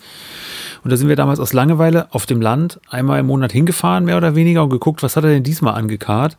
Ähm, und da war einmal eine Palette voll mit diesen Disc Wars Sets. Ähm, dann habe ich mir da acht Starter für je 50 Cent geholt oder was. Und dann hast du Goblins, also diese ganzen klassischen Fantasy-Fraktionen. Alles als kleine Pappscheiben in verschiedenen Größen, wie, wie Bases kann man sich das vorstellen, aber halt eben flach. Ähm, da sind Werte drauf für Bewegung, Angriff, Verteidigung. Ich weiß gar nicht mehr, ob man gewürfelt hat auch, das kann ich jetzt nicht mehr sagen. Auf jeden Fall, die Bewegung läuft so, du holst diese Scheibe, da steht dann Bewegung 5 drauf und kippst die über ihren eigenen Rand quasi nach vorne und flippst die so einmal über. Wenn der Bewegung 5 hat, machst du das fünfmal. Eine kleine Base kommt dann entsprechend nicht so weit wie ein, eine Figur mit einer großen Base. Da gab es auch limitierte und ähm, Regeln zur Aufstellung mit Helden und sowas. Vom, vom Grunde her, ähm, das ist, ist, es ist für mich Tabletop halt ohne Minis. Es gab auch so kleine Geländedinger zum Ausdruck, äh, Ausdruck auf Pappe oder Gelände, Tokens. Und sobald diese Base eine andere berührt hat, also du flippst nach vorne, das musst du halt auch schätzen, du durfst ja nicht messen, du flippst nach vorne und sobald du dann überlappst auf eine andere Figur drauf, dann hast du die angegriffen. Dann bist du im Nahkampf. So im Groben lief das. Regeln waren nicht so allzu kompliziert. Gespielt habe ich es drei, vier Mal. Ey, bring es mal bitte zum nächsten Redaktionswochenende mit. Ich fordere dich zu einer Partie Disc Wars. Ich hab's heraus. nicht mehr. Ist alles weg. Nein! Doch. Ja, alles weg. Weg, weg, weg. Immer ausmisten. Nicht mehr irgendwie auf dem Speicher leider noch nicht. eine Box Untote oder Okuluten Das, oder Utuk oder Markim oder Kyrit oder wie die Völker hießen. wenn du jetzt dein Google-Fu noch weiter anstrengst, dann findest du sogar Disc Wars Warhammer, glaube ich, gab es mal eine Edition. Wirklich mit Warhammer-Figuren. Jetzt google ich selber. Ihr, ihr talkt, ich, ich google. Ich meine, das gab es mal so als Box. Und dann war noch mal groß die Diskussion, ah, was ist das denn? Ist das Tabletop? Ist das, spielt man das? Kann man das spielen? Darf man das spielen als Tabletopper? Ja, die üblichen Sachen so. Man darf ja per se erstmal alles, solange es nicht verboten ist. Aber Disc ähm, Wars Warhammer, guck. ich, Spuckt er mir als Platz 3 ich finde es echt ziemlich cool eigentlich. Ziemlich cooles Konzept. Mhm. Kam 2000, kam im selben Jahr raus wie Episode 1, 1999. Was ja ein gutes Zeichen ist. Und im Jahr 2000 anscheinend in den USA. Finde ich aber cool, ja. Von so Sehr cooles Konzept. Drachen, ja. Aber die Herstellung wurde nach der vierten Erweiterung im Jahr 2001 eingestellt. Schade. Schön, dass es auch für einen Wikipedia-Artikel gereicht hat. Müsste mal meine Edition hieß irgendwas mit Nacht über so und so. Gibt sowas? Mond über Telgrim, kann das sein? Mond über Telgrim, möglich, möglich. Da gab es zu jeder Fraktion so ein kleines Set. Finde ich cool. Schade, dass sie das nicht durchgesetzt hat. Aber wieder was gelernt. Discourse. Ich bin auch neulich in so, einem, in so einer Ramschkiste über die Kartenspieladaption von Pathfinder gestolpert. Damit habe ich mich, das ist vollkommen mir vorbeigegangen, aber ich mag die Idee, aber das wurde ja auch schon wieder eingestellt. Habe mich jetzt auch weiterhin noch nicht beschäftigt, weil es halt eingestellt wurde. Hm. Aber per se, die Idee finde ich cool. Und so sind wir von Rumble Slam zu Disc Wars gekommen. Und springen Ein- weiter zu. Nee. Wilder Ritt und Bildungsauftrag erfüllt. Sehr schön. Ja, ja. Jetzt geht's äh, zu Ära des Alexander. Saga. Ich äh, werde mich weit aus dem Fenster lehnen, wenn ich sage, das hat der Christian rausgesucht. Ihr wisst, ich spiele keine historischen Tabletops eigentlich. Jetzt gibt's bestimmt irgendjemanden, der, der seine Hände so auf dem, Ba- über der Brust zusammenfaltet und sagt, Saga ist ja auch eigentlich ein Historie. Eben, eben. Nein. Ich war ja damals bei Ära von, ähm, von Hannibal ein bisschen skeptisch, wie das mit den doch damals vergleichsweise großen ähm, Heeren klappt und äh, Saga. Ich habe es auch nicht weiter angeguckt. Aber das hat mich so als Saga geht Antike bisschen kalt gelassen. Und jetzt so mit Ära von Alexander, da kommen alte Kindheitserinnerungen hoch, weil so diese ganze Zeit Grieche, Griechenland, Peloponnesischer Krieg und vorher Athen und danach halt auch, ja, da reden wir 150, 200 Jahre später, Alexander und diese Eroberung von Asien, des Perserreichs, das ist wiederum eine interessante Epoche. Da haben sie auch jetzt ein paar sehr interessante Sachen einfach gemacht. Klar, es sind nicht besonders viele Fraktionen, die du da spielen kannst, aber es sind sehr interessante und auch sehr unterschiedliche. Auch welche, wo man vielleicht nicht so direkt drauf kommt, wenn man sich nicht damit beschäftigt hat. Aber eigentlich alles dabei, was man braucht und total interessant, bieten mit der Kampagne, weil wir wissen ja, deutsche Veröffentlichung hat immer schon die Errata von der englischen und noch ein bisschen mehr kleinen coolen Scheiß. Bieten sie auch gleich noch so eine Mini-Kampagne an, dass man halt die Diadochenkriege nach Alexanders Tod spielen kann. Weil wir wissen ja, Alexander wurde nie besiegt, ist aber trotzdem gestorben. Und danach haben sich halt seine Nachfolger, die Diadochen, gegenseitig auf die Mütze gegeben, wer denn der nächste Alexander werden darf. Und das hat dann die nächsten 300 Jahre vor der asiatischen Geschichte geprägt. Bis zu Kleopatra. Fasziniert. Und deswegen, ich werde mal gucken auf der Taktik, ob ich was sehe. Ich werde bis jetzt nicht kaufen, weil, ja, ich brauche die Minis nicht, aber ja, so ein paar griechische Hopliten, das wäre schon, wäre mal schon ganz cool vielleicht irgendwann mal. Und da gibt es auch wirklich schöne Modelle. Habe ich letztens entdeckt. Vitrix hat da wirklich hübsche. Wollte ich mir vielleicht mal für eine Geschichtsstunde ausleihen, aber ich habe bis jetzt halt keinen Grund gehabt, irgendwie, ja, solche genau klassisch hellenistische Modelle irgendwie zu spielen. Wisst auch keiner, der das bei uns irgendwie spielt, aber so mit Saga kriegt man ja jeden irgendwie. Saga ist auch cool. Habe ich, wie ich habe mal, ich habe schon mal gesagt, dass ich Bock hätte auf Saga Ära der Magie, aber auch ähm, noch nichts geworden. Ja, Saga der Magie, da bin ich jetzt gerade dran. Ich habe ja meinen ähm, von Fireforge meinen Zwergen-Kickstarter bekommen und da bin ich jetzt gerade dabei, meine Renaissance-Zwergentruppe aufzubauen. Ich suche nur noch ein paar schöne Golems dazu, die ich als Kreaturen und äh, Titanenmonster verwenden kann. Sehr cool. Lass uns das Redaktionstreffen beim Auge behalten, weil ich habe hier auch seit einem Jahr eine bemalte Saga Angelsachsen plus Fantasy-Erweiterung mit einem Riesen und zwei Trollen und so. Das, das können wir gerne mal machen. Habe ich nämlich auch noch nie gespielt und würde das gerne mal endlich mal auf den Tisch gerne. bringen. Das hat er, aber Disc Wars hat er nicht. ja, mein Gott, das ist lange tot. Saga lebt. Es riecht manchmal nur komisch. Nein, Seppel hat ja auch noch eine nette Andersweltarmee irgendwo rumstehen. Da können wir aber auch so einfach mal ähm, Angelsachsen spielen. Ja, egal. Behalten wir uns einfach mal im Hinterkopf. Nochmal Sage auf den Tisch bringen. Das war schon eigentlich immer schön. Man, es gibt zu viele schöne Sachen, die man die ganze Zeit spielen könnte. Hm. Das ist halt echt so. Ich habe auch ein paar bemalte Wikinger bei Saga. Vielleicht nicht genug, um eine Armee zu stellen, aber halt auch genug, dass es halt schade ist, dass sie halt irgendwie seit acht Millionen Jahren nicht gespielt wurde. Die wurden schon so lange nicht mehr gespielt, da waren die Wikinger noch Sci-Fi. dann leihen wir dir einfach ein paar Wikinger, dann spielst du einfach Wikinger und äh, wir alle hassen dich, weil aus paradoxen Gründen mag ich keine Wikinger. Das ist Saga ist das Tabletop mit Wikingern, war früher das, das Verkaufsargument, das hat bei mir nicht gezogen. Ich fand Wikinger schon immer scheiße und als jeder angefangen hat, Vikings zu gucken, fand ich sie doppelt scheiße. Eher wegen dieser, ich sag mal, pseudonordischen äh, Mythenbildung. Tatsächlich, Wikinger sind wahrscheinlich ein bisschen cooler, aber der Hype, der halt immer drum gemacht wird. Wikinger sind auch einfach nur glorifizierte Schulhofschläger, ne? Die kommen her, nehmen dir dein Milchgeld weg und fahren wieder weg. Ja, wenn es denn so einfach wäre, aber gut. Vielleicht ist Louis auch traumatisiert durch Vicky und die starken Männer in der Jugend irgendwann gewesen. Kann ja auch sein. Oder Vicky, äh, cool, Vicky, Vicky sag ich schon. Oder Louis war einfach mal vor langer, langer Zeit englischer Mönch und wurde einfach mal hart umgebracht von Wikingern und denkt sich jetzt, oh, ich habe irgendwie eigentlich einen Groll gegen die. Nee, dann müsste es ja schon immer gehabt haben.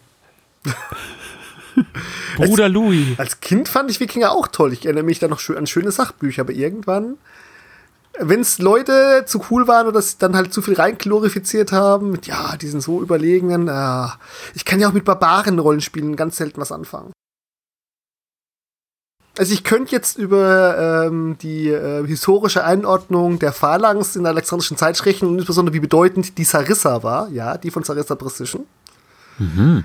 Es ist nämlich ein Prinzip, das dann 2000 Jahre später nochmal die Schlachtfelder dominiert hat, aber ich kann mir immer noch nicht Saga für diese Zeit vorstellen, weil wir von relativ großen Helden, äh, Heeren sprechen, aber es hat bei Hannibal funktioniert, sie haben die zusätzliche Mechanik in den Kriegslisten drin. Und es ist eine Ausrede, um mal solche antike Figuren zu sammeln. Und das reizt mich tatsächlich mehr als jetzt irgendwie diese Römische Republik und Hannibal.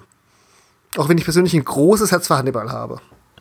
Das klingt fast nach einer neuen Folge Sebos Geschichtsstunde mit einer Box, äh, irgendwas, was eine Phalanx bildet. Mhm. Ja, da kann ich einen ganz weiten Bogen schlagen, aber ja. Prügelt mal Sebo zu mir, aber vorher brauche ich die Modelle. Ich habe schon zu viele. Okay, aber schön, wir, dass wir hier unsere eigenen Arbeitsaufträge erarbeiten. Jeder Pädagoge wäre stolz auf uns. Christian. Ja die Parabellum, ne? Ja. Warum? Seppel ist schuld. Seppel ist schuld. Weiß man da mehr? Ja, weiß man mehr. Deswegen habe ich extra nochmal den zweiten Link dazu gemacht. Also. Seit Jahren geistert ein Gespenst durch die Tabletop-Szene namens Conquest, The Last Argument of Kings. Da haben wir, besonders du und ich, Hannes, ja durchaus verschiedene Meinungen dazu, aber es ist mal ein Jahr gekommen. Und jetzt hat sich unser großer Pädagoge Seppel mal rangemacht, uns Conquest ein bisschen zu erklären, wegen coolen Dino-Orks. Und in diesem Podcast bin ich darauf gestoßen, oh, da kommt ja noch eine Fraktion. Die Zwerge von Conquest fand ich ganz interessant, aber da gibt es auch so eine andere Fraktion, und zwar die Stadtstaaten. Zwischendurch gibt es eine neue Fraktion, auch mit untoten Römern. Okay, das ist im Hintergrund erklärt, aber denn ihr Verkaufsargument ist untote Römer. Es gibt noch die andere Fraktion von denen. Und das sind sozusagen kulturelle und technisch überlegene griechische Stadtstaaten, die manchmal wegen ihres Forscherdrangs so ein Steampunk-Element reinhaben könnten, aber grundsätzlich diese, ich sag mal, klassische, klassische griechische Stadtstaat-Antike, also genau das, was vor Alexander war, mit abgreifen. Und da hat dann Parabellum ein Teaser-Video dazu gemacht. Ich fand es nicht so besonders erhellend. Also ganz am Ende sieht man ein paar Modelle. Vorher viel Fluff, viel Einordnung. Ja, Conquest hat einen sehr interessanten Fluff. Also habe ich einfach mal die Conquest-Seite aufgemacht. Das ist dann der nächste Link. Und da habe ich dann gesehen, ah, ja, die Griechen machen tatsächlich schöne griechische Modelle. Also das Klassische, was man jetzt von der Antike erwartet, sind dann halt, ich sag mal, sehr kräftige Hopliten, diese klassischen Griechen mit ihren Bronzehelmen, den Leinen- und Bronzepanzern, dem großen runden Schild und den schönen langen Spieß, ein paar Minotauren dazu und noch ein paar andere. Werde ich im Auge behalten. Also die Zwerge vielleicht nicht mehr ganz so sehr meins, aber die, da könnte äh, Conquest mich vielleicht mal kriegen. Wenn auch im kleineren Maßstab. Und mal abwarten, was sie alles kosten. Ja, Preise sind schon gemacht. Ich warte mal, wie sich die Preise bei Conquest entwickeln. Aber Alter Schwede, da kostet eine, eine Box 125 Euro und da sind vier Modelle, vier Bases und ein Diorama drin. Ich weiß nicht, wie viel da, wie viel das ist, aber alter Schwede, die Preise sind schon ordentlich. Aber ich sag dazu äh, äh, nichts mehr. Ich habe schon äh, genug gerentet. Ist der Hintergrund der Römer, dass sie tot sind, dass sie gestorben sind?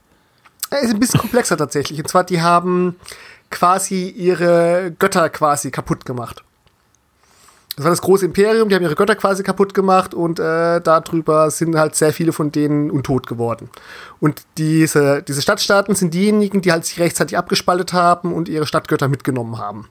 Ein paar von denen haben auch verrückte Experimente dran gemacht, aber ein paar haben die auch ganz gut gepflegt. Ich weiß nicht, ey. Ich finde, die, die Designs sind halt einfach überall, die sind einfach überhaupt nicht neu. Wow, untote Römer das ist so, als würden die einfach Buzzwords in einen Sack werfen und dann zwei rausziehen. Machen Griechen, Steampunk, Römer, Untote. Ich weiß nicht. Haut mich nicht vom Sockel. Bin vielleicht auch einfach nicht die Zielgruppe. Aber die Bone Golems sehen einfach, einfach aus wie Cybots von, der, von den Space Marines. Nur ein bisschen grob schlechtiger. Okay, die habe ich jetzt noch nicht angeguckt, aber die sind ja dann auch wieder bei den, äh, beim alten Imperium. Ja, ich bin gerade bei den Römern, okay, aber. Gut. An die hänge ich mich jetzt gar nicht auf, aber die Griechen werden zusammen im Zwei-Spieler Starter-Set mit den Nord, Nord, also halt den, äh, den nordischen Barbaren kommen. Ja, die reizen mich nicht so, aber ich habe damals auch auf der Spiel das große Diorama gesehen. Ich sag mal so, bei Conquest passiert was. Und tatsächlich Griechen finde ich ein interessantes Thema und fand ich auch deswegen so lustig, weil ist mir halt die News parallel zu den ähm, Hannibal, äh, zu den Alexander News dazugekommen ist und ich, für die Epoche hatte ich mal früher so ein bisschen Fäbel. Ja, also die sind schon cool angemalt in diesem Blau, also das muss man ihnen sagen, aber ja. Das ist alles, was ich erzählt habe, vom Scheißkrieg in Scheiß Vietnam. Die sind blau angemalt. Unter, unter Römer ja. gab es bei äh, Godslayer auch schon, wer das noch kennt. Ganz genau, da ja. gab es schon mal. Wobei ich nicht weiß, wie die das anders gemacht haben. Und bei Godslayer gab es mhm. übrigens auch solche Griechen. Richtig, ja. Und es gab auch so eine Nordfraktion mit Riesen und ähm, Zwerge zusammengeschmissen mit nordischen Barbaren. Was es außerdem noch gab, waren so eine Art Waldvolk, Elfen und was angelehntes an Nörgel Pestigors, so, also Todverwesung und Tiermenschen. Ja. Ja, also die Kombi aus, ich nehme was Historisches und pack was Fantastisches drauf. Finde ich jetzt nicht so schlimm. klar gab es das schon mal. Ähm, ja, ich bin auch eher so bei der Preisdiskussion spätestens raus. Die hatten wir auch gerade im Discord gehabt, äh, vorgestern oder so. Ja. Da ging es darum, äh, wie teuer kann ein Einstieg ins Hobby sein mit einer Zwei-Spieler-Starterbox? Und die Antwort ist dann ja. Aufhänger war die neue Star Wars Box, was Atomic Mass Games da bringt. Jetzt schießt mich tot, wie der Name heißt. Ich hab's gerade vergessen. Ja, und ähm, da ist hier das sogar noch ein bisschen teurer mit den 180 Euro für die Zwei-Spieler-Starterbox. Es ist auch viel Zeug drin.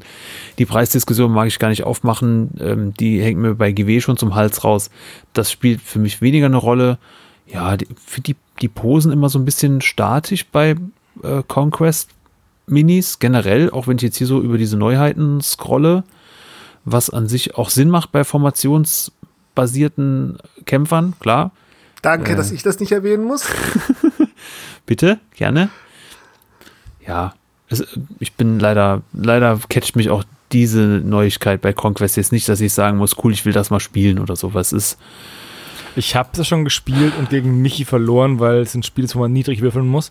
Und das kann ich nicht. hm, Aber das mache ich dem Spiel nicht zum Vorwurf. Sondern das ist einfach, wir sind einfach nicht kompatibel. Das liegt an mir, nicht an dir. und an Michi.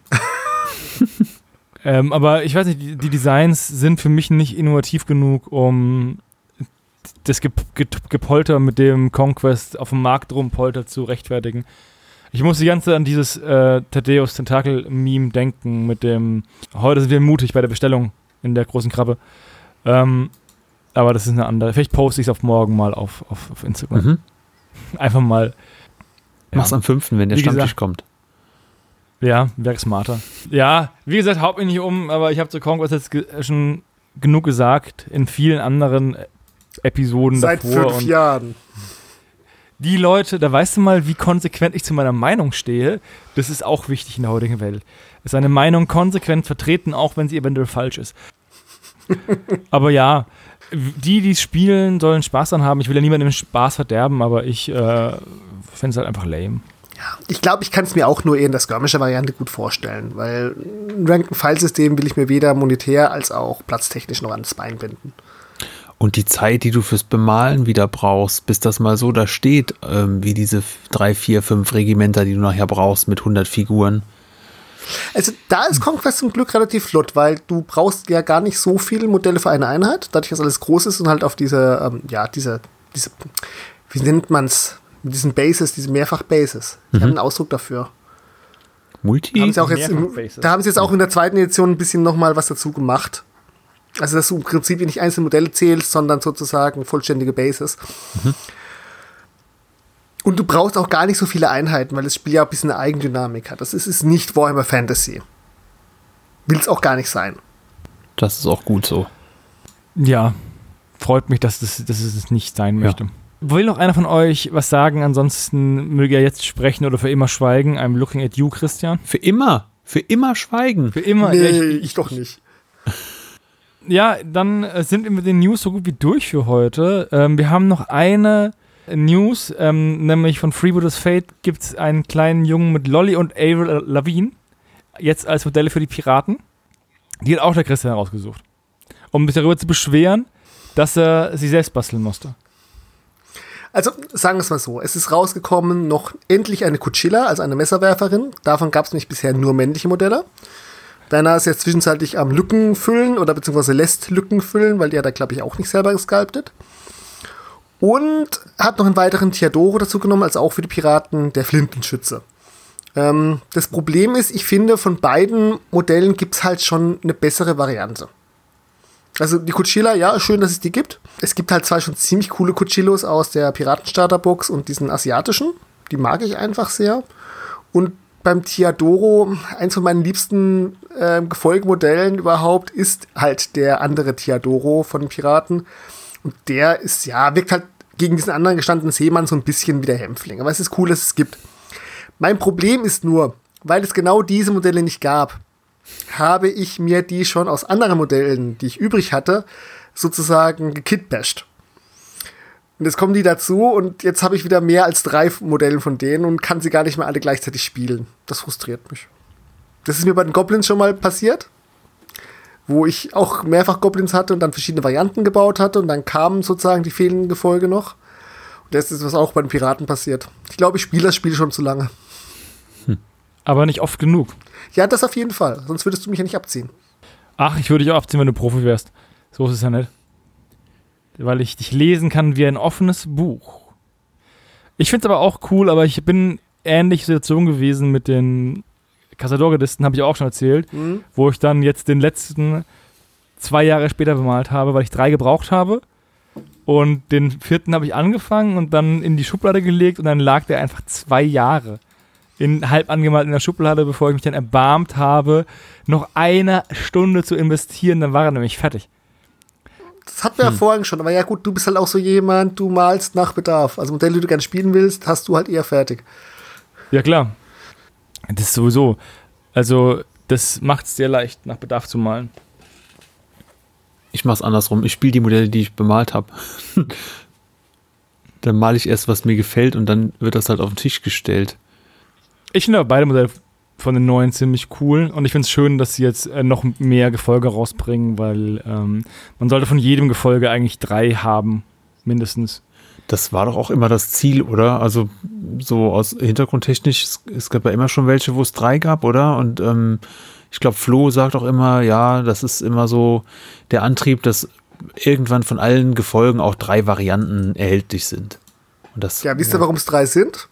Weil, Turnier, weil Flo immer seine Turniere mit Maximum dreimal das gleiche Modell aus, also gleicher Modelltyp ausrichtet. Außer bei Sausams, da darf man auch mal vier aufstellen. Wie bei den Kultisten.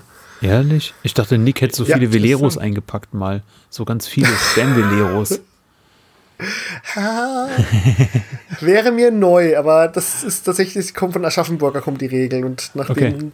die relativ viel Testspiele machen, Flo jetzt ja auch in der Entwicklung, ja gut, er ist ja mit der Viertelstelle bei Werner angestellt. ja. Der es einfach gern mag, ist es so ein bisschen. Außerdem gab es schon immer diese, diese Bestrebung, natürlich. Es reicht ja auch, oder? Also ich hätte jetzt nie die Idee noch mehr. Also dann, da musst du schon Spam-Listen stellen, die auf Masse gehen und immer nur dasselbe machen und dann überrollen halt. Na, also gut, bei den meisten ja. Als bei den Piraten die La Hoja rauskam, da hätten die Leute gerne noch mal mehr Kuschillos gehabt. Wobei dieser Kuschillo-Spam nach meiner Erfahrung überhaupt nicht funktioniert hat. Und ja, bei den Goblins, also mehr Matrosen, mehr Veleros würde ich auch, könnte ich auch aufstellen, aber musste nicht, brauchst du nicht. Okay. Was mir eher wichtig ist, ist mit den weiblichen Modellen. Ja. Die Armada hat ja acht äh, mögliche Arkebusen-Schützenmodelle. Ja, von denen sechs alt sind und im Prinzip gerade ausgefaced werden. Ja. Aber man kann trotzdem acht verschiedene Modelle spielen. Ja, das stimmt. Das merkst du einfach noch aus der Zeit, wo Werner für auch sein Kumpel im Prinzip da maritime Modelle geknetet hat und er einfach noch die Vorstellung hatte, ja, vielleicht wollen ja die Leute mehr Busenschützen kaufen. Und dann kam Freebooters Fate. Also die Busenschützen an sich müssten älter sein als Freebooters Fate. Man auch. Ja, Sind sie auch, ja. Ja. Ich, von, ich habe von diesen acht immerhin vier und ich habe genau eine bemalt. Weil ich maximal eine spiele, weil mehr finde ich nicht sinnvoll.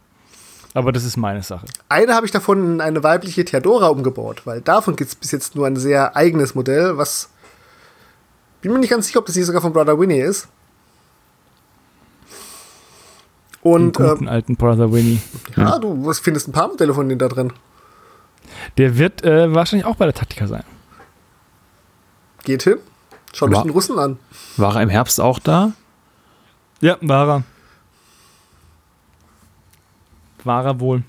Mal schauen, ob er noch einreisen darf oder ob die EU ihn auch schon oder auf die, auf die ähm, Sanktionsliste gesetzt hat. Auf seiner Homepage hat er die Taktik auf jeden Fall angekündigt. 18. dann. bis 19. Okay, Februar. dann ich meine, ist er gar nicht direkt aus Russland, sondern ähm, was anderes? Ich weiß es nicht. Also ursprünglich stammt er meines Wissens schon aus St. Petersburg. Heute ein bisschen kürzer der Podcast, glaube ich, wenn man den Schnitt rausmacht und die, die Pausen. Aber wir waren noch nicht zu dritt. Uns hat ein wackerer Mitstreiter und seine wichtige Meinung gefehlt. Aber ich hoffe, dass unsere Meinung euch gereicht hat. Unsere differenzierte Meinung zu allen, von Disketten über Conquest hin zu Disc Wars. Was ich sehr, sehr schade finde, dass du es verkauft hast. Vielleicht kriege ich ja eine Box irgendwo aufgetrieben. Die, die will ja keiner haben. Deshalb äh, kann man die ja gut äh, für, äh, vom Ramsberg wieder runterkaufen. Da, wo ich ihn draufgeschmissen habe. Ja, die Frage ist halt einfach, ähm, ab einem gewissen Punkt sind solche Sachen halt auch wieder, sind die halt auch wieder wertvoll, weil sie halt dann wieder selten sind, ne? Ja, also diese Discs nutzen halt schon ab, wenn du damit spielst und bearbeitest die nicht in irgendeiner Form, dann werden die irgendwann nicht mehr schön. Mal abgesehen davon, dass ich die auch nie wirklich schön fand, die Illus. Also das war jetzt grafisch auch kein Highlight. Das war. Ja, so. aber das ist eine Geschmackssache. Ja. Ob du die Illustration schön findest oder ob, der, ob die Disc abgeranzt ist. Stimmt. Bei mir trifft halt beides dann zu. Oder hat es auf jeden Fall bei den normalen ursprünglichen Disc Wars Fraktionen. Wie das mit Warhammer aussieht, da werden es wahrscheinlich coolere Artworks gewesen sein. Vielleicht wäre das ja was. Also ich habe hier gerade mal bei, bei Ebay geguckt, da gibt es einen Disc Wars Big Loot Convolut. Mhm. Er kostet 119 Euro. Hm. Erinnere mich aber so ein bisschen an, an Pox, wie die einfach auf dem Bild zusammenliegen. Diese Dinger, die man aufeinander geworfen hat. Und dann hat man die, die, die umgedreht sind, hat man dann ähm, bekommen. Oder wie, wie heißen die? Hießen Ach die Pox? so, was man so auf dem Schulhof dann, ähm, boah. Ja, genau, Pox hießen die. Kann sein, Also ja. Pox. Unglaublich. Hatten wir auch, haben wir, also irgendwo bei meiner Oma auf dem Speicher ist bestimmt noch eine Kiste von den Pox von mir und meinem Bruder. Weil wir geben sowas, äh, wir sind so der Typ Mensch, der sowas ganz selten weggibt. Aber ja, gab es ja auch mit Alf. Gab es ja sogar irgendwie eine Simpsons-Anspielung dafür. Aber okay, wir, wir Oha. schweifen ab, wir schweifen in der wir schweifen in der Abmoderation ab zu Pox. Auch eine Möglichkeit, den Poxcast zu beenden. Foxcast. Den, die Punchline hast du dir aber auch nicht aufgespart. Ja, wir hatten genug Seitengespräche. Sagt uns, was ihr noch denkt, was wir alles wieder falsch behauptet haben. Ja, Und was ihr von Pox haltet. denkt. Und dann kann ich eben so, ja, ich habe Hunger, ich müsste mal meine Steuern machen und eigentlich halte ich Terminator 2 für den schlechtesten der Filme. Steile These. Okay, Gut. das war der Stammtisch Januar. Danke Daniel, danke Christian. Ich hoffe, ihr hattet Spaß beim Hören und wir sprechen uns bestimmt bald wieder. Ciao. Tschüss. Ja, treff die Jungs auf der Taktika. Mehr will ich nicht mehr ergänzen. Tschö.